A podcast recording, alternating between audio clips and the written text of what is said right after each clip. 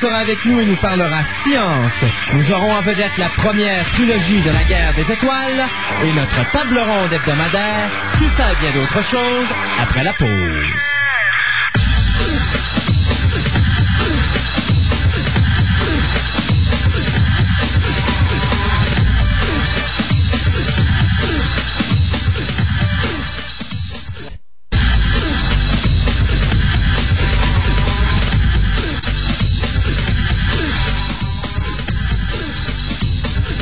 Et oui, bonjour à vous tous. Bienvenue à cette autre émission de Fantastica, l'émission radio, une émission sur la science-fiction, l'horreur, le fantastique et le médiéval. Vous êtes bien sur les ondes de 6137 en compagnie de Christophe et de Monsieur Gaétan. Bonjour, bonjour. Bonjour Monsieur Gaétan, comment ça va? Ça va bien, toi? Ouais, ça va bien, ça va bien. Une grosse fin de semaine, en fin de semaine.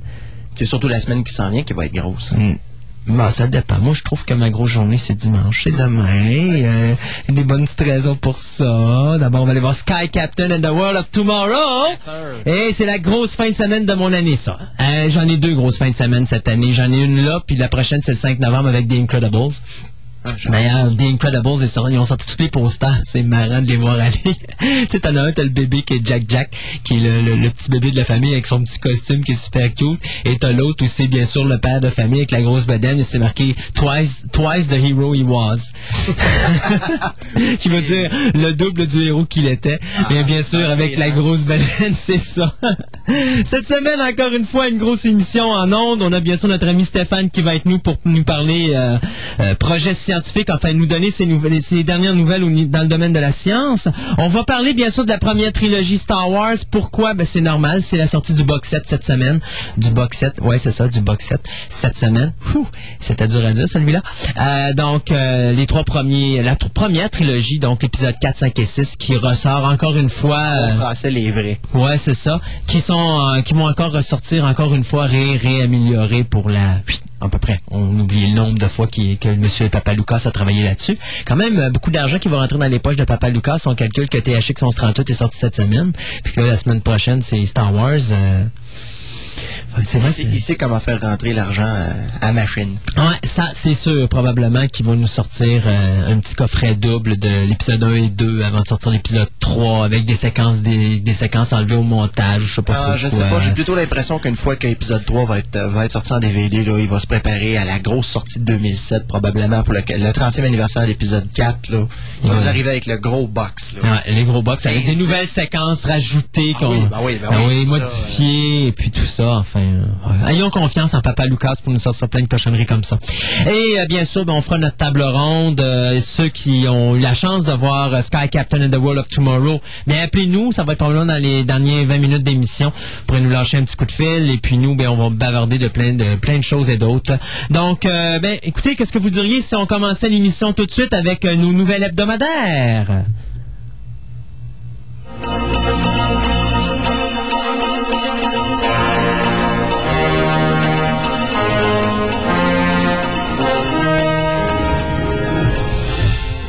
Alors cette semaine, euh, écoutez, vous savez, à toutes les semaines, on parle de remake ou on parle de suite. Ben regardez, je vais commencer tout de suite à parler d'une suite, fait que comme ça on va régler le sujet tout de suite. Vous connaissez l'histoire de Curse, de film de Wes Craven sur les loups-garous, que ça fait quasiment 50 ans qu'il réalise. Pauvre lui, il est à veille de mourir sur le projet. Euh, pour vous euh, remémorer un peu euh, l'histoire, Curse, c'est un film qui est produit par Dimension Film et New Line Cinema, qui est réalisé bien sûr par Wes Craven, qui nous avait donné la trilogie des Scream, qui nous avait donné A Nightmare on Elm Street, le premier, ainsi que le septième, qui était Wes Craven's New Nightmare. Eh bien maintenant, Wes Craven qui a eu tellement de difficultés avec ce projet-là, euh, qui avait été écrit d'ailleurs euh, par le même scénariste qui nous avait donné les Scream, dont le nom m'échappe. Kevin Williamson. Merci beaucoup. Alors, le projet semblait bien intéressant. On fait le tournage et au moment où on est en train de tourner les dernières séquences du film, les propriétaires de Dimension Films s'en viennent voir M. Craven et lui disent excuse, ouais, euh, excuse-nous un petit peu, Wes, mais on n'avait jamais, jamais vu le scénario avant et là, on vient de voir que la fin ne nous intéresse plus. Euh, on voudrait que tu recommences le scénario de A à Z et que tu recommences le tournage à Z. Alors là-dessus, bien, M. Craven a dit, ben là, ça n'a pas de bon sens, euh, mais euh, êtes-vous sûr? Et les propriétaires de Dimension ont dit, ben on est tellement sûr qu'on veut même que tu flushes tel acteur, tel acteur et tel acteur et que tu les remplaces par d'autres personnages.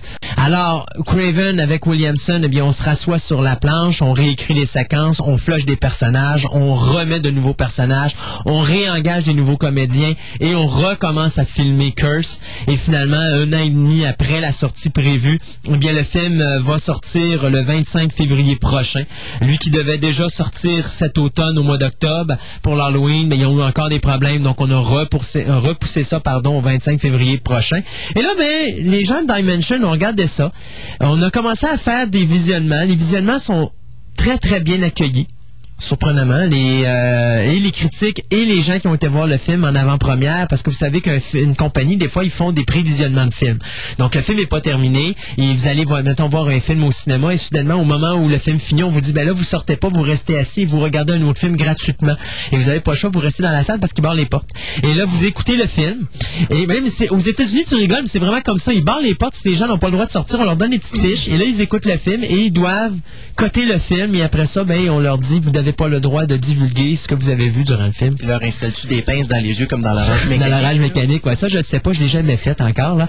Euh, et donc, euh, les gens qui ont vu le film Curse jusqu'à présent ont bien aimé le film. Donc, ah, c'est peut-être pas si négatif que ça. Habituellement, quand un film est refait comme ça, c'est toujours, euh, excusez l'expression, là, je, je, m'excuse de la vulgarité que je vais utiliser, mais c'est vraiment de la merde. Euh, d'ailleurs, on n'a qu'à voir Exorcist euh, A New Beginning pour voir ce que ça donne. les critiques sont tellement mauvaises. Le film se fait bombarder de tout bord, de tout côté. il fait d'ailleurs pas son, son, son, son budget au box-office. Lui qui a coûté 85 000, il a de la misère à remonter de 40 millions. à ce moment-là. Oui. Au moins, le film de John Borman, le, 2, il va avoir de la compétition de films de mauvais. mauvais. oui. Mais je pense malheureusement que Bourman, c'est vraiment dur à battre. Je pense pas qu'Exorcist 2, euh, l'hérétique, ça va être euh, facile à, à défaire comme, euh, comme platitude. Mais ceci dit, donc, Dimension regarde ça et on a regardé les séquences qui ont été coupées, les séquences que Wes Craven avait filmées. Et croyez-le, croyez-le pas, on a décidé de garder ces séquences-là et de faire un Curse 2 avec. Alors, bien sûr, on va essayer de faire une histoire avec ces séquences-là, réengager d'autres comédiens, refaire un scénario à partir de ça. Et let's go, on y va. Curse 2 est déjà en chantier. Donc, euh, après la sortie, que le premier marche ou ne marche pas, who cares? Les gens de Dimension ont décidé que vous aviez besoin d'avoir un Curse 2. Vous allez avoir un Curse 2. Que vous aimiez le premier ou pas, c'est décidé. Alors, c'est pas vraiment surprenant, considérant que j'ai entendu parler cette semaine que Jennifer Connelly avait signé pour Hulk 2. Oui, ben c'était déjà dans son contrat d'origine, tout comme Eric Bana. Il, il, voulait pas le faire, mais finalement, ils vont être obligés de le faire. Une chance que je suis un fan de Hulk, parce que je pense que je me suis arraché les cheveux cette semaine. Je pensais qu'ils vont faire une suite au film, là. Ils ont promis que Ang Lee euh, ne serait pas là, ce qui est tout pour nous rassurer, bien sûr, parce que tant qu'à moi, s'il n'y avait pas eu Ang Lee, il n'y aurait pas eu de premier Hulk, n'est-ce pas? Parce que c'est moi, je trouve que c'est lui qui sauve le show avec sa mise en scène. Là. La mise en scène. Parce que le scénario était tellement, tellement merdique, mais Ang Lee a trouvé le moyen de nous faire croire qu'il y avait une histoire dans ce film-là. Et là, on nous a annoncé euh, tout, heureux que Ang Lee ne sera pas de retour. Donc, dans celui-là, il va y avoir une histoire, il n'y aura juste pas de Hulk. Euh, non, il y aura pas il y aura pas d'histoire, mais il va y avoir un peu plus d'action. C'est ce qu'on nous a promis, quelque chose de plus proche du comic book.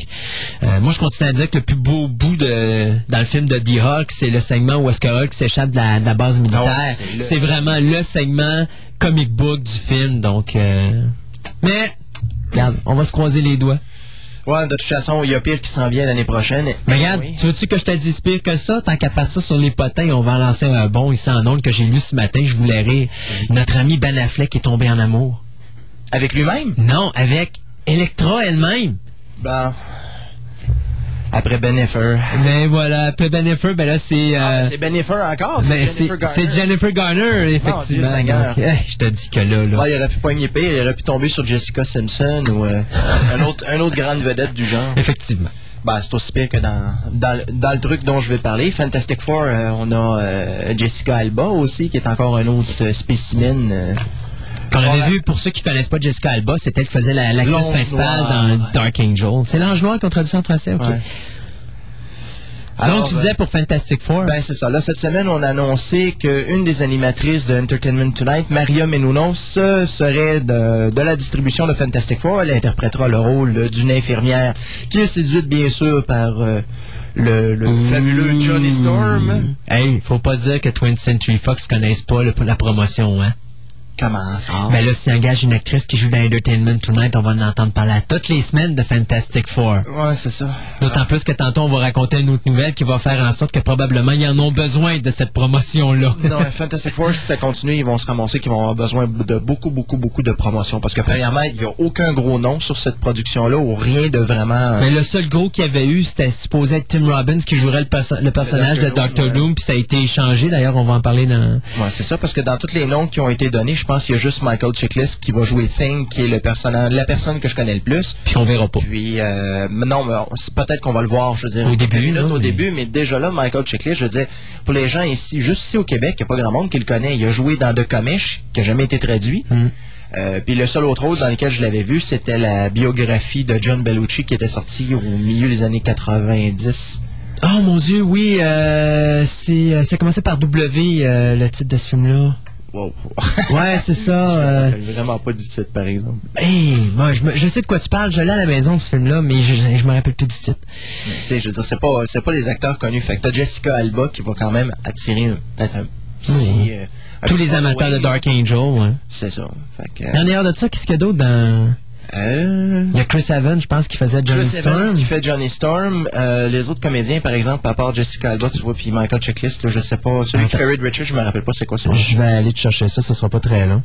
Fait que, euh, donc, euh, Entertainment Tonight qui va rentrer dans le décor. Ouais, c'est ça. Puis de toute façon, Maria Menounos euh, a déjà commencé à faire parler d'elle parce qu'elle joue dans la série de WB euh, One Tree Hill et dans la série One on One de UPN. Euh, pour ce qui est justement de Fantastic Four, on disait cette semaine que le rôle de Alicia Masters, la blonde aveugle de Ben Grimm, a été choisi. Euh, cependant, l'actrice qui va l'interpréter n'a pas été euh, annoncée encore. Bon, tu vois ici, moi, Jessica Alba, c'est Je- justement Susan Susan Storm. Storm. Michael euh, Chickless, euh, qui n'a aucun rapport avec la gomme. non, Non, non, non, non, c'est vrai. avec- Checklist, euh, Chris Evans, c'est ça. Euh, Grufford qui joue Reed Richard. C'est Julian Mc- McMahon qui fait, qui faisait le personnage, ben, le, le- le mari de Phoebe dans Charmed, qui était le, je dirais pas le diable là, mais mon Dieu, c'était quel personnage, c'était quoi le nom de son personnage, je vais vous dire ça. Euh, Il faut que tu mettes ta, ça marche pas. Attends deux. Ah là, ça marche pas, c'était pas le bon. Euh, T'as dit Young Griffiths, machin? Johan Grufford, ouais. Oui. Il dans, euh, ça? Comment? En passant, ça c'est Monsieur Stéphane qui est avec Oui, nous bonjour. présentement. Bonjour. Mais si je me souviens bien, ça c'est l'acteur qui fait Horatio dans les films de A&E. Oui, euh, Rush euh, Hornblower. Ah, il est connu, lui. Ouais, et euh, c'est ça, il, fait, euh, il faisait le personnage de Cole Turner dans la série Charmed de Julian Mc, euh, McMahon. OK. Euh, D'ailleurs, il, est- Lui, il est supposé faire qui? il est supposé faire justement le Docteur Doom. Tu vois, il y, a, une face à Docteur Doom d'ailleurs. Il, il est très- il est- il est bon méchant, là. C'est juste que c'est c'est pas... Entre ça et Tim Robin, remarque que je, je trouve qu'il n'y a pas grosse différence euh, entre les deux. Puis que justement... Tim, Tim Robbins, la seule, la seule raison pour laquelle il aurait pu le prendre pour jouer Dr. Doom dans les Fantastic Four, c'est si ça avait été un professeur de Reed Richards. Mm. Parce que sans ça, il aurait fallu que Reed Richards soit exactement du même Effectivement. Et pour en parler avec euh, Ian euh, Grufford, c'est lui également qui jouait Lancelot dans le film King Arthur qui est sorti récemment. Ben, King Archer, Oui. vas-tu dire au cinéma? Oui, oui, oui, la version qui est sortie au cinéma récemment. Là. D'accord. Donc, euh, au moins, ça vous donne une petite idée de ce qui s'en vient avec euh, avec Fantastic Four, euh, un film qui quand même, euh, faut, faut pas, faut pas le cacher. Là, ça fait combien d'années là que c'est en, c'est en projet cette patente là Bon, c'est comme ben les franchises de Fantastic, euh, de, de Marvel. Marvel. Dire, depuis qu'ils ont commencé avec euh, Blade en 98, là, ils ont le vent dans les voiles.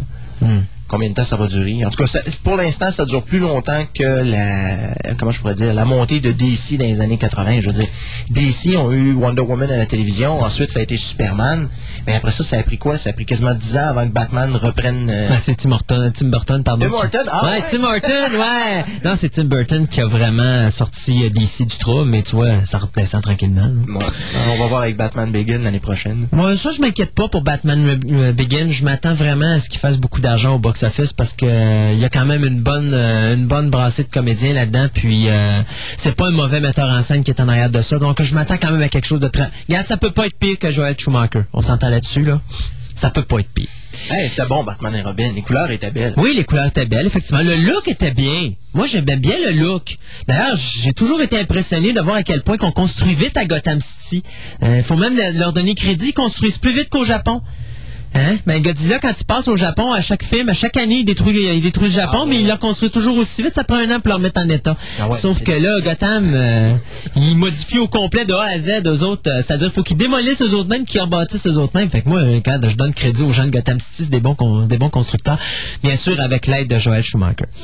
Euh, moi, je vais vous parler de Riding the Bullet, euh, un petit film de, basé sur un- une petite nouvelle de Stephen King qui est réalisé par euh, Mick Garris. Mick Garris qui a fait une panoplie d'autres films euh, basés sur des, nouvelles ou des romans de Stephen King. C'est lui d'ailleurs qui avait euh, réalisé aussi Critters 2, euh, puis qui nous avait donné The Stand de Stephen King justement.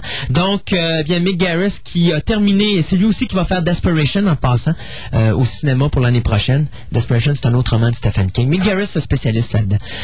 Lui, puis il y en a un autre aussi là, qui se spécialise dans les dans les romans de King. Il y en a deux là, qui sont vraiment très forts là-dedans. Donc, euh, le dernier film de Mick Garris, euh, Riding the Bullet, qui devait sortir en début d'année prochaine, on a décidé de le devancer et il va sortir à partir du 15 octobre prochain. Euh, mais je vous le dis tout de suite, il y a bien des chances qu'on ne l'aille pas à Québec parce qu'il va sortir dans un nombre de salles très restreint. Pourquoi? Je le sais pas. Les critiques sont très bonnes dessus. La raison, probablement qu'on pense qu'on fera pas d'argent, euh, on va faire plus d'argent à la sortie en DVD qu'au cinéma. Je le sais pas. Ce que je sais, c'est que euh, ça va sortir dans des cinémas, mais très limités aux États-Unis, au Canada également. Euh, habituellement, quand ils font ça au Québec, on l'a pas. Euh, les vedettes de ce film-là, ben, c'est Jonathan Jackson, David Arquette, Erika Christensen et Max Headroom. Non, c'est pas vrai. C'est Matt Frewer qui faisait justement le personnage de Max Headroom, qui jouait également dans Landmore Man 2, je crois, euh, qui faisait le, le- le fameux méchant là-dedans. Donc le film va sortir le 15. La, la série de Spielberg aussi. Ah oui, dans Taken. Oui, oui, oui, dans Taken, ben oui, il faisait le méchant là-dedans aussi. Donc, euh, il... Ah, c'est méchant. ouais, il faisait le méchant. Il était sympa là-dedans. Ouais, il était sympa, mais il ça, était méchant. horrible, ça se pourrait être un méchant. Oui. Donc, le film donc qui sort le 15 octobre prochain. L'histoire, si vous vous posez la question, eh bien, c'est un jeune homme qui doit partir euh, euh, dans sa ville natale parce que sa mère est malade. Donc, euh, il, euh, il prend sa voiture, s'en va sur la route et oh oh, il prend un autostoppeur. Ça vous rappelle The Hitcher. C'est pas loin de là, sauf que le l'autostoppeur en question, eh bien, il a des pouvoirs surnaturels et euh, je vous laisse voir la suite parce que je peux pas trop en dire. Sinon, mais je vous dis toute l'histoire. Donc, euh, Riding the Bullet, euh, 15 octobre prochain dans certains cinémas américains et canadiens. Bon, alors de mon côté, on va retourner à la dernière nouvelle que je viens de faire, parce que justement, Ben l'été oui. prochain, bien sûr, on parlait de Fantastic Four là, euh, deux minutes, eh bien, Fantastic Four était déjà prévu pour la première fin de semaine du mois de juillet. Pour Ça fait longtemps, ça fait quasiment, je pense, un an et demi, quand ils presque deux annoncé- ans. ils ouais. annoncé, déjà, ils parlaient de, Du 1er juillet. de 2005 au mois de juillet, mais c'est ça. Alors, cette semaine, on a décidé euh, de leur rentrer dedans et de façon assez spectaculaire, Oh puisque oui, hein. Steven Spielberg et sa compagnie ont décidé de sortir War of the Worlds euh, pour le 29 juin. Deux jours avant. Deux jours avant. Alors, euh, Pour ça- va avoir de la compétition. C'est pour ça tantôt que je disais que finalement la décision d'aller chercher Maria euh, Mé- euh, Menounos d'Entertainment Tonight, c'était peut-être réfléchi de 20th Century Fox. Parce que là, ils se disent on va besoin de marketing et pas à peu près. Ouais, d'un autre côté, sauf que War of the Worlds est présenté par Paramount, qui, qui fait Entertainment Tonight, alors? Oh, grosse compétition. C'est toute une guerre au sommet, ça. Ah, ça va être assez spectaculaire de voir ça au cinéma, mais de toute façon, tous les deux, on a déjà une bonne idée lequel qui va remporter le box-office. Ouais. Mais ça dépend. Ça, ça me surprendrait même pas, même qu'à la dernière seconde, peut-être au mois de mai, où on nous annonce Ah ben Fantastic Four, finalement, ça on va va à la fin juillet. Moi, je vous dis aussi, si le titre reste The War of the Worlds, Fantastic Four, faut qu'il débarrasse le plancher. Si ça s'en vient, le titre que j'ai dit la semaine dernière, là, euh, Out in the Night, je pense qu'il voulait changer le titre. Euh, Fantastic Four peut rester là, il va ramasser War of the World au Tu box-office. sais qu'ils vont changer le titre. Oui, il Le- parle, il y a, euh, Spielberg va changer le titre de War of the Worlds, puis euh, je pense que c'est Out of the Night. Non, il garde l'histoire, c'est juste qu'il veut mettre un autre titre qui va s'appeler. Ça serait peut-être Out of the Night. En tout cas, c'est le titre présentement, là. Ça joue entre ces deux titres-là, entre War of the World et... comme Time Machine. Pourquoi pas? C'est Spielberg qui a produit, pourquoi pas? Ce sera drôle. Eh boy, que c'est Non, mais regarde, euh, on, parle de, on parle du plus gros budget de toute l'histoire du cinéma. Ça va battre les 262,5 millions de On Titanic. pas dire que l'histoire va être bonne. Euh, non, mais visuellement, je m'attends à quelque chose de méchamment Oui, plus élevé que euh, Minority Report. Puis déjà, Minority Report, c'était quelque chose visuel. Parce que ils peuvent pas prendre l'histoire de War of the World telle quelle, les gens vont dormir. Ouais, effectivement. Je Sauf si mettent Orson le- Welles qui fait euh, la- le, le- le moment euh, à la radio. C'est une narration. C'est tu suis le gars qui se promène puis il voit la dévastation. C'est plate. Donc, il faut qu'il rende ça dynamique. Puis j'ai hâte de voir ce qu'il va faire. Ouais, on va voir ça. Donc, ça va probablement être une- plus une variation sur le thème de, de la guerre des mondes, plus que le récit tel quel. Ouais, regarde le monde de Georges Pal, ouais, peut-être. Non, parce que ben souvent c'est le genre d'histoire qui va probablement être plus intéressante en y rajoutant des personnages. Parce que si c'est juste un personnage qui fait une chronique, à ce moment-là, c'est pas tout à fait la même chose qu'en rajoutant des, des personnages en quantité Je suis industrielle. persuadé qu'ils vont rajouter une personnage. Une, ben, pour Tom. ben, Faut, Tom oui, est tout seul, là. Il est, ouais, en- il est à la recherche d'un amour présentement, donc euh, c'est sûr C'est vrai, il y a que... Pénélope puis Nicole. Ben non, ça va pas bien pour lui, effectivement. Là, il est en train de cruiser des, des, des petites demoiselles, puis oui, oui, il cruise. Tom, cruise. Tom Cruise, puis il se fait revirer de bord. Je me demande bien pourquoi. Ben, il faut pas que tu oublies Mimi Rogers aussi, hein. Mimi Rogers, ça en est quasiment sorti mieux que lui de ce côté-là. Ben oui, ça c'est sûr. T'as-tu fini avec la guerre, euh, la guerre, euh, la guerre du Il y avait 1er pas juillet, grand-chose. 2000 du 1er juillet 2005? Non, non, non. Il parlait juste. Il se demandait tout simplement si euh, Fantastic Four allait réussir comme, à faire comme Spider-Man il y a quelques années euh, quand le premier est sorti, mais je parierai pas mes, mes shorts là-dessus. Non, non, s'il vous plaît. OK. Euh, ben moi, je vais vous parler de Charlie and the Chocolate Factory, qui est un remake de Willy Wonka et the Chocolate Factory, qui avait été fait avec Gene Wilder en 1971 ou 74. euh, c'est 71 ou 74, Willy Wonka. Et j'ai ça quand que je me rappelle pas. Je vais vous dire ça tout de suite, ça sera pas très long. 1974. Willy Wonka, c'est 71. Hein? Ouais, 71, cher. Donc, euh, Tim Burton qui réalise un remake qui va s'appeler Charlie and the Chocolate Factory. Pour euh, ceux qui connaissent pas l'histoire de Willy Wonka ou de Charlie euh, and the Chocolate Factory, c'est très simple. C'est que il y a un propriétaire, le propriétaire d'une compagnie de barres de chocolat ou de bonbons qui s'appelle Willy Wonka, qui décide, euh, parce que c'est un, une ermite, il, il sort pas de son bureau, il travaille dans son bureau. D'ailleurs, son usine est un véritable village. Tout son personnel vit dans la, dans la bâtisse. Il vit dans la bâtisse. Il ne sort jamais de sa bâtisse. C'est l'homme le plus riche au monde. Et un jour, il décide de, dans les, à travers ses barres de chocolat, euh, Willy Wonka, de sortir cinq billets d'or pour donner la chance à cinq enfants de visiter son usine, avec comme objectif de laisser un seul enfant en bout de ligne qui va survivre au test qu'il va faire pendant justement la visite. Et cet enfant-là va hériter de la compagnie de Willy Wonka lorsque celui-ci va décéder.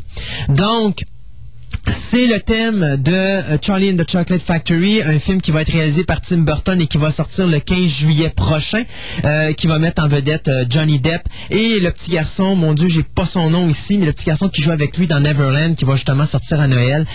Donc les deux vont refaire équipe pour une deuxième fois en très peu de temps. Donc la nouvelle que je voulais vous donner concernant Charlie and the Chocolate Factory, bien c'est la suivante, c'est que Monsieur Danny Elfman, qui fait la musique habituellement de tous les films de Tim Burton, eh bien, va encore une fois faire la musique de Charlie and the Chocolate Factory et il va rechanter à nouveau. Oh. Et pourquoi j'en parle et pourquoi tu dois dire oh c'est pas la dernière fois que Monsieur Danny Elfman a chanté pour Monsieur Tim Burton dans un de ses films. Ouais, ça a fini en chicane à un point tel qu'ils se sont pas parlé jusqu'à Planet of the Apes. Et ça, c'était à partir du film The Nightmare Before Christmas. L'étrange Noël de Monsieur Jack. Parce que les deux s'entendaient pas. Et moi, je trouve que la musique qu'avait fait euh, Danny Elfman pour The, Ni- The Nightmare Before Christmas était tellement délicieuse. Les chansons étaient vraiment belles. Tout était bien dans ce film-là. Ah, c'est délirant comme film. Ah, c'est délirant. Et Burton, ben, lui, c'était la guerre constante à tous les jours avec euh, avec Danny Elfman parce qu'il était pas content des chansons, il était pas content des paroles. Finalement, ils se sont chicanés, ils se sont ils ont pas retravaillé ensemble pendant plus de 10 ans pratiquement là, Euh, ben, presque 10 ans, on dirait peut-être même 7 ans, 6 7 ans à peu près. Donc euh, de voir justement le fait que maintenant notre ami euh, Danny Elfman va rechanter dans un film de Burton. Il reste à espérer qu'ils vont pas chicaner encore une fois. Euh, Danny Elfman euh, a tout de suite dit qu'il allait faire euh, la voix des... Euh, mon Dieu, attendez un instant, il faut pas que je me trompe. Les, les. Oompa Loompa.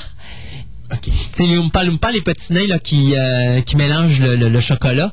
Alors, euh, non seulement il va faire la voix des Oompa Loompa, il va faire un Oompa Loompa dans le film. Alors, il faut croire qu'ils vont grandir les Oompa Loompa un petit peu, parce que M. Danny Elfman, il est plus grand que Tim Burton.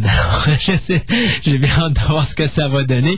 Mais au moins, moi, je trouve que c'est quand même le fun. J'avais beaucoup aimé la, les chansons et la musique qu'avait fait Danny Elfman pour The, Nightmare Before Christmas. Fait que je m'attends à ce que Charlie and the Chocolate Factory euh, euh, encore une fois un beau délice. D'ailleurs, j'ai vraiment hâte de voir ce petit film-là. J'avais tellement aimé Willy Wonka. Euh, c'est un de mes films fétiches pour les films pour enfants. Là, donc, euh... Il me reste encore à voir. Hein, t'as pas vu ça? Eh. Gene Wilder, tu le vois, je te dirais, peut-être à partir de la moitié du film. Mais il est totalement délirant dans ce film-là. D'ailleurs, pour moi, c'est probablement, après Young Frankenstein, une de ses meilleures prestations. Euh, c'est vraiment bon, euh, Willy Wonka. Puis je te suggère de voir Willy Wonka avant de voir Charlie and the Chocolate Factory, parce que je pense qu'une fois que tu avoir vu Charlie and the Chocolate Factory, étant donné que là, ça va être moderne face à un film de 1971, ça va être dur d'en revenir en 71 Je par la pense pas suite. que Là. j'aurais une difficulté de ce côté. Mais euh, ça vaut la peine. Euh, moi, je me suis acheté le DVD de Willy Wonka, puis euh, oui, ok, tu me regardes. Prête-moi, prête-moi. D'accord, on va voir ce qu'on va faire. On va s'essayer, mais euh, ça va. Moi, non, non, mine, et puis euh, voilà si je peux te le prêter. Donc, euh, Charlie and the Chocolate Factory qui va être en salle le 15 juillet 2005. Puis une petite dernière pour finir? Et pourquoi pas? Alors, cette semaine, en conférence de presse, euh, le premier ministre de l'État australien de Victoria, Steve Brack, a fait une annonce euh, qui a fait froncer des sourcils, étant donné qu'il a, euh, il a annoncé que dans janvier 2005, à Central City Studios, le tournage du film Ghost Rider débuterait. Euh, là, ici, bien sûr, on parle du personnage de Marvel. Encore une fois, oui, Hein? Marvel Non. Le moteur enflammé euh, que les gens ici au Québec ont connu, si je me rappelle bien, il y a des aventures de Ghost Rider qui ont déjà été publiées Oui. en français. Mais on connaît- moi, j'ai des livres à la maison, euh, des comic books en français de Ghost Rider. euh, Mais si je me trompe pas, c'est que tu avais, mettons, un exemple Fantastic Four. Mhm. Puis c'était à l'époque, ça, en, en noir et blanc, puis en deuxième histoire, t'avais... Euh... C'est parce que je me rappelle qu'il avait mis le Son of Satan dans Spider-Man, mais dans Fantastic Four, me semble, c'était pas. Ah, j'ai pas dit que c'était Ghost Rider qui était là, mais c'était juste donner un exemple Ouais, que, tu sais, mettons, l'histoire ta... secondaire. C'était une histoire secondaire, effectivement. C'est ça. Mais malgré qu'un mois dé- déjà à cette, à époque-là, j'étais déjà dans les Marvel, fait que je confonds, je confonds des fois ce que Héritage ont fait d'un Ouais. ce que Marvel a fait à cette époque-là. Mais en tout cas, me semble le personnage a déjà été présenté ici au Québec. Euh, toujours est-il que pour l'instant, on ignore encore si Nicolas Cage, qui avait été pressenti pour le rôle et qui s'était offert pour faire le rôle, va être Johnny disponible. Euh, cependant, euh, le film qui va être produit par Columbia et Crystal Sky Entertainment doit voir le jour au cinéma euh, en, à l'été 2006. Ouais. Là. Et pour les gens qui connaissent pas Ghost Rider ou qui se demandent, hey, j'a- j'arrive pas à replacer le personnage, c'est un personnage qui est habillé. C'est ça, il est habillé en noir euh, sur une moto et son crâne, ben c'est un crâne de squelette enflammé, Mhm. un peu comme la torche humaine, sauf qu'il n'y a pas de peau. euh, Sauf qu'il devient humain quand il n'y a pas. euh, je pense c'est quoi, c'est une, une, arme, une, arme- une, une amulette qui le transforme en, en Ghost Rider? Parce Non, que quand il est c'est- Johnny Blaze, c'est un être humain. Là. tout simplement une malédiction. euh, si je me rappelle bien, à l'origine, c'est que son, euh, il se rendait compte, je crois que son beau-père était, se mourait du cancer. Il fait un, il fait un, Un pacte. pacte. un pacte avec le démon pour le sauver. Il dit, sauve-le de, la, de sa maladie. Parfait. Il dit, il est sauvé de sa maladie, sauf que le lendemain, il se tue en moto. Et il dit, maintenant, ton âme est à moi. L'autre refuse. Il dit, parfait. Il dit, y a pas de problème. Il dit, tu vas rester sur Terre, mais maintenant, tu vas être euh, mon disciple. Ouais. Et c'est comme ça que l'histoire a commencé. Ah, ben gadon. Fait qu'on va voir ça au cinéma. Euh, nous, on s'arrête euh, quelques instants. On va vous présenter aujourd'hui, étant donné que c'est... euh, parce que la semaine dernière, on avait une émission Candyman. Comme vous pouvez voir, de chanter Candyman cinq fois devant le miroir, ça marche pas. Je suis encore là, malheureusement pour vous. Ou heureusement pour vous autres. Ça dépend toujours de quel, de quel côté de la barrière. Vous êtes, ceci dit, cette semaine, on a décidé qu'on faisait un spécial Star Wars, étant donné que c'est la sortie du box set de la première trilogie. D'ailleurs, on va vous parler un peu plus tard dans l'émission. Donc, j'ai décidé d'amener mon CD de The Empire Strikes Back et de vous présenter quelques petits segments musicaux de cette trame sonore-là. Et je me suis dit, quoi de mieux que de commencer avec The Imperial March. Alors, on y va avec ça, mon ami Pierre, et on vous revient après avec Stéphane et la chronique scientifique.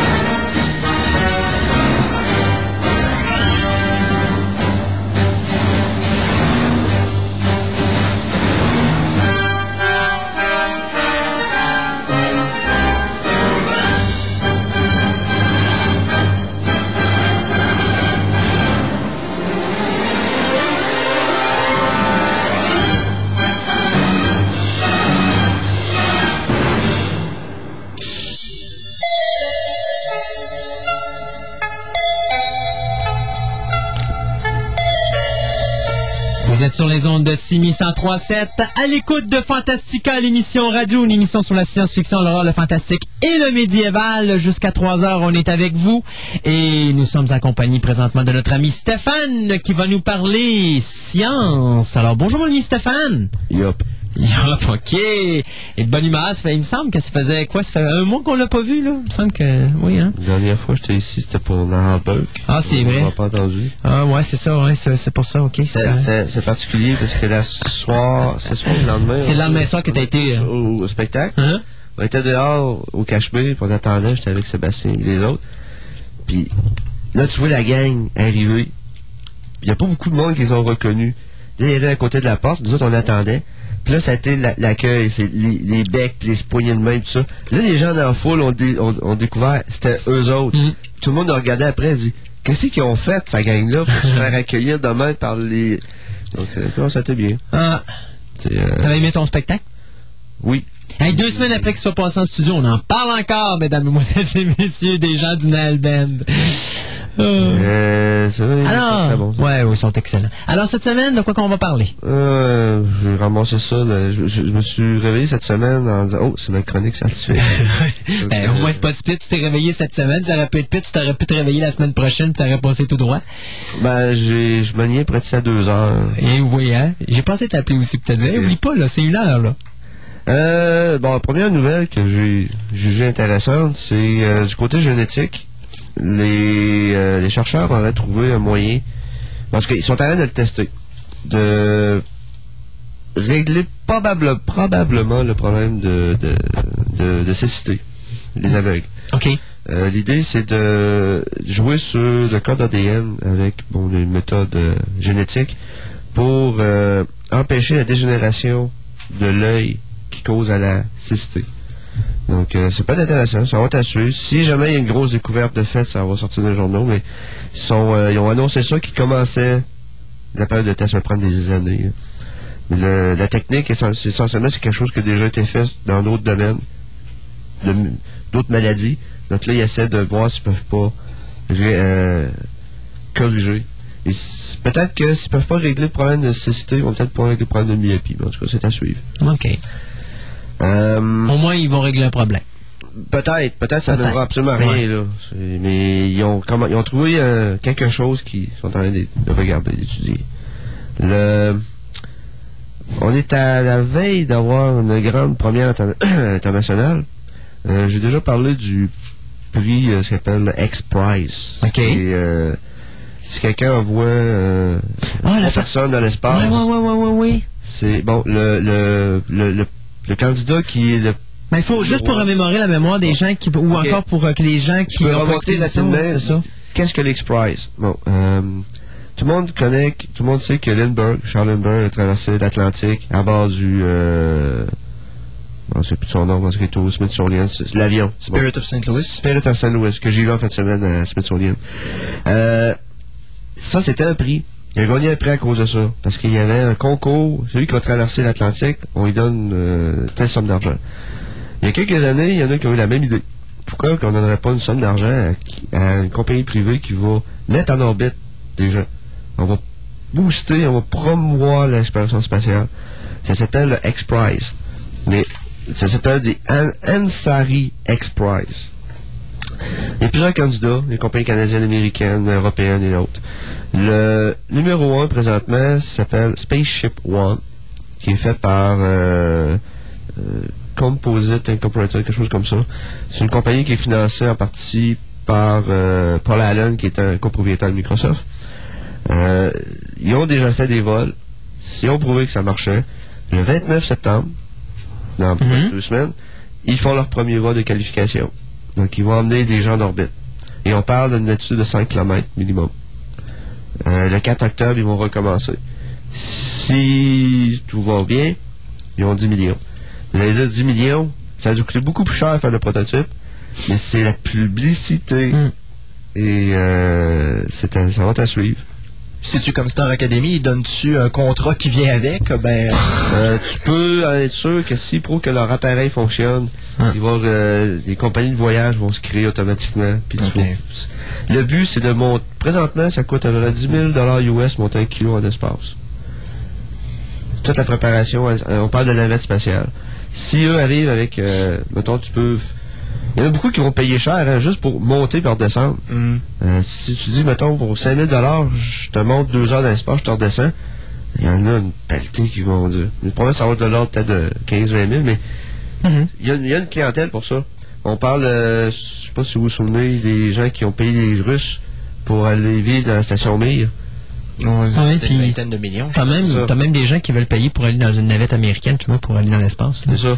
Ils veulent essayer justement d'aller chercher des fonds ailleurs que, que le gouvernement américain. là. Donc, euh, c'est à suivre et probablement au mois de novembre, on devrait avoir le. le, De toute le- façon, la prochaine fois qu'on va se parler, déjà, on va savoir euh, si ça fonctionne, si, si on gagne ou pas. Ouais, ouais, c'est- Puis ils ont, euh, ils ont amélioré leur euh, moteur parce qu'ils utilisent un moteur à la fine pointe de technologie qui s'appelle moteur hybride. Rapidement, moteur hybride, c'est les boosters de la navette spatiale. C'est, pour appeler ça, des, des grosses fusées à poudre. Une fois que la réaction est partie, elle s'arrête pas. Et c'est un. L'autre, l'autre alternative, c'est liquide. Tu as deux liquides, tu mélanges ensemble et ton moteur euh, fonctionne. Un moteur hybride, c'est un moteur à poudre solide dans lequel tu injectes un liquide. Donc, c'est un peu plus safe qu'un moteur liquide, mais ça donne une bonne, bonne performance, mais ça a aussi l'avantage de pouvoir s'arrêter n'importe quand. Et c'est ce qui propulse euh, Spaceship One. Ils ont d'ailleurs modifié leur moteur. Ils devraient pouvoir monter beaucoup plus que 5 km à pleine charge. OK. Euh, les gens, ben, je pense qu'on a entendu tout parler de, la sonde qui est revenue, qui s'est écrasée. Laquelle? Ok, ok. Ben, ça se peut, là, c'est parce que... excuse- La sonde Genesis, Ouais, OK.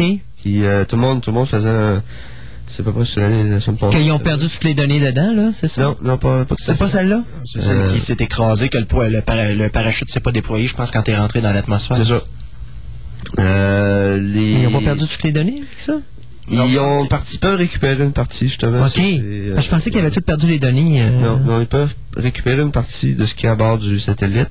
Et euh, je ne sais pas si les, les journalistes professionnels ont bien informé la population, mais les gens doivent se demander qu'est-ce qu'il y a là-dedans, pourquoi c'est important. C'est que la sonde était près du Soleil. Il a ramassé ce qu'on pourrait appeler des particules de vent solaire. Et c'est grâce à ces échantillons-là qu'on va pouvoir avoir une idée à quoi ressemblait le système solaire avant. On parle de 4,5 milliards d'années. Donc c'est comme si on allait explorer le passé du système solaire en regardant les traces Mhm. de ce que fut le système solaire avant. C'est pour ça qu'il y a une certaine importance à la mission scientifique de la sonde. Et euh, la sonde s'est écrasée. Je dis, bon, ok, une de perdue.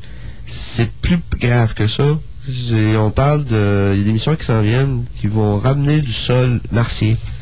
Et il va falloir trouver une façon de récupérer la capsule. Et euh, c'était la façon proposée. Donc, si on ne retrouve pas la cause de l'accident, les futures missions où on essaie de ramener des échantillons. Ça risque de être, se reproduire. Ça risque de se reproduire. Pourquoi il laisse pas en orbite à ce moment-là, puis que c'est pas genre Mir qui va la chercher ou encore des navettes parce qu'ils sont dans l'espace qui vont la chercher? Euh, T'écoutes trop de science-fiction. C'est pas si facile que ça. Je sais que j'ai pas jamais dit que c'était facile, mais j'ai dit, sont-ils capables de les contrôler? Euh, c'est plus. Qui les mettent en orbite?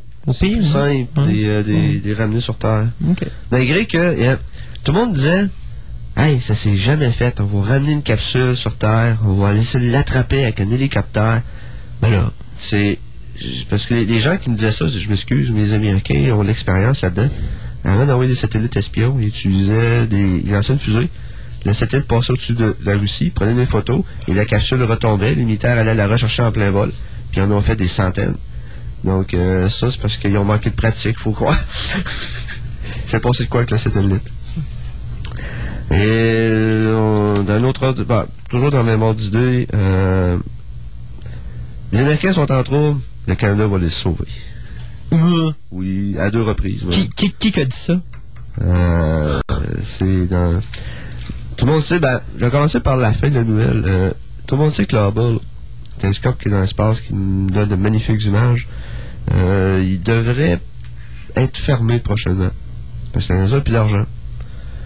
Le Canada a décidé, OK, on va vous aider, on va construire un robot pour aller faire l'entretien du Hubble. Donc, la gang qui ont fait le, le, le bras de la navette spatiale, là, le bras manipulateur, et qui ont construit le bras de la station spatiale vont créer une autre version, mais c'est un, robot, un robot totalement automatique ou, semi-automatique qui va aller réparer le Hubble. Donc ça s'est fait à, dans le coin de Montréal, Ottawa. Et dans à peu près dans le même créneau, euh, on prépare à lancer le successeur à Hubble. Il va y avoir plusieurs successeurs, mais un des successeurs s'appelle le James Webb Space Telescope, qui euh, va être beaucoup plus gros.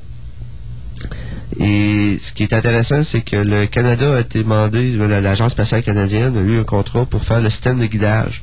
Autrement dit, le télescope, le truc qui va permettre au télescope de pointer vers sa cible, c'est le Canada qui va le faire. Yeah! Wouhou! Mais comme j'ai l'habitude à dire, dire, le motto du Canada, c'est nous sommes les meilleurs. Chut, faut pas le dire. Ouais, c'est ça. Euh, donc, si le télescope... Faudrait pas, faudrait pas choquer quelqu'un qui nous Non, non, faudrait pas choquer, nos voisins. Ben voilà, c'est sûr. le, le James Webb Space Telescope, euh, comme il m'a appelé le GWST, que c'est original, euh, va être lancé en 2011, donc on en ce temps. Il va aller à une distance de 1,5 million de kilomètres de la Terre. Pourquoi? C'est un point, bon, je ne rentre pas de détails trop trop, mais c'est un point qui est stable, c'est qu'on va le mettre là, et euh, par rapport à la Lune et à la Terre, il ne devrait pas bouger. Donc il va être comme immobile par rapport à, la Terre et à la Lune. Et c'est un endroit qui est assez loin pour ôter les interférences euh, de la Terre et ça va euh, le miroir à peu devra avoir une équivalent de surface de 25 mètres carrés. Donc, imaginez quelque chose, c'est très gros. Ça, ça s'en vient. C'est les prochaines générations de télescopes spatials. Avec lui, on devrait être en mesure d'observer des planètes euh, en dehors du système solaire. Ça va être intéressant. Mais comparativement au Hubble, euh, le Hubble, c'est un miroir à peu près 2 mètres de diamètre. Et on parle toute la même échelle. Non, non, on parle pas. Là, dans le cas du GWST, on parle de 18 segments de 6,5 mètres. C'est ce qu'on appelle un miroir en, morceaux. On a une grande surface et 18 petites surfaces qui vont, euh, vont former l'image. C'est. J'espère que ça ne sera pas coupé par le Congrès américain. Euh, autant qu'on prépare les télescopes, la prochaine génération de télescopes spatials, autant on améliore les télescopes sur Terre. Il y a un télescope présentement en Antarctique euh, qui s'appelle le Dome C, qui est totalement automatisé et qui a prouvé que le. En anglais, ça s'appelle le seeing. On pourrait dire la, la, visibilité, la capacité de voir en Antarctique, elle est extraordinaire. Parce qu'ils ont pris un télescope et ils ont été capables de voir des choses que les autres grands télescopes sur Terre ont de la misère à voir parce que le ciel là-bas est, très clair. Il y a presque, autrement dit, il n'y a pas de buée, il n'y a pas de, de, pollution. C'est. Il n'y a pas de nuages non plus. Non, c'est ça, ces conditions météo sont exceptionnelles. Mm. Donc, ils pensent euh, construire d'autres euh, télescopes pour faire la recherche justement de, phénomènes comme des, planètes ou euh, des, phénomènes astronomiques. Et le télescope va coûter beaucoup moins cher que construire un gros donc, euh, il y a beaucoup de, il y, a, encore beaucoup de choses impressionnantes dans l'astronomie. C'est toujours ça en science. On arrive, on pense frapper un mur, il y a quelqu'un qui a une bonne idée, pouf, pouf, ça décolle. le mur disparaît puis on décolle dans notre direction. Jusqu'au prochain mur. Oui, mais il y a toujours. Euh, il y a toujours un mur. euh, petite nouvelle aussi, bon, le il y a un groupe euh, de l'Université de Californie avec euh, le Los Alamos National Laboratory et Grumman, Northrop. Les compagnies américaines sont mettre au point un système euh, qui pourrait être installé à bord des futures sondes et probablement des futurs vaisseaux spatiaux. C'est un, un engin qui fonctionne avec des ondes acoustiques. En gros, c'est quelque chose de simple, mais c'est la mécanique de ça est assez compliquée. C'est. Euh, c'est supposé faire quoi? Ça prend de l'énergie dans une sonde ou un vaisseau spatial. Et si tu es trop loin du, euh, soleil, tu ne peux pas utiliser des panneaux solaires. Donc, il faut que tu utilises soit des piles à combustible qui sont pas très efficaces. C'est efficace, mais c'est un petit peu encombrant, ou tu, euh, tu utilises des, euh, des sources nucléaires. Sources nucléaires, danger de radiation.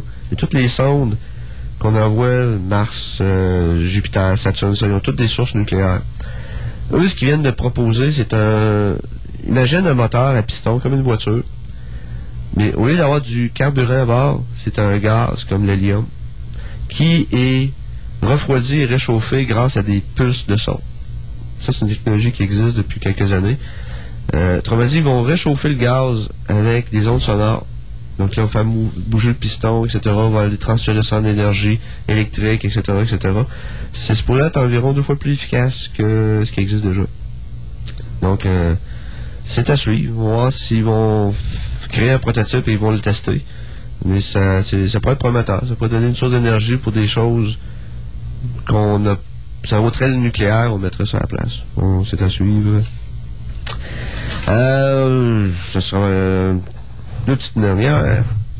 Euh, on a trouvé encore des planètes. Donc, oui, oui, oui. bon, donc, euh, il y a euh, d'autres planètes qui ont été découvertes. là. je pense que j'avais parlé le dernier coup. Mais On a parlé de deux, deux, deux la dernière fois, je pense. hein. la- de plus en plus, euh, il y a des gens qui. C'est une espèce de roue d'entraînement. Il y en a qui ont montré si la technique fonctionne.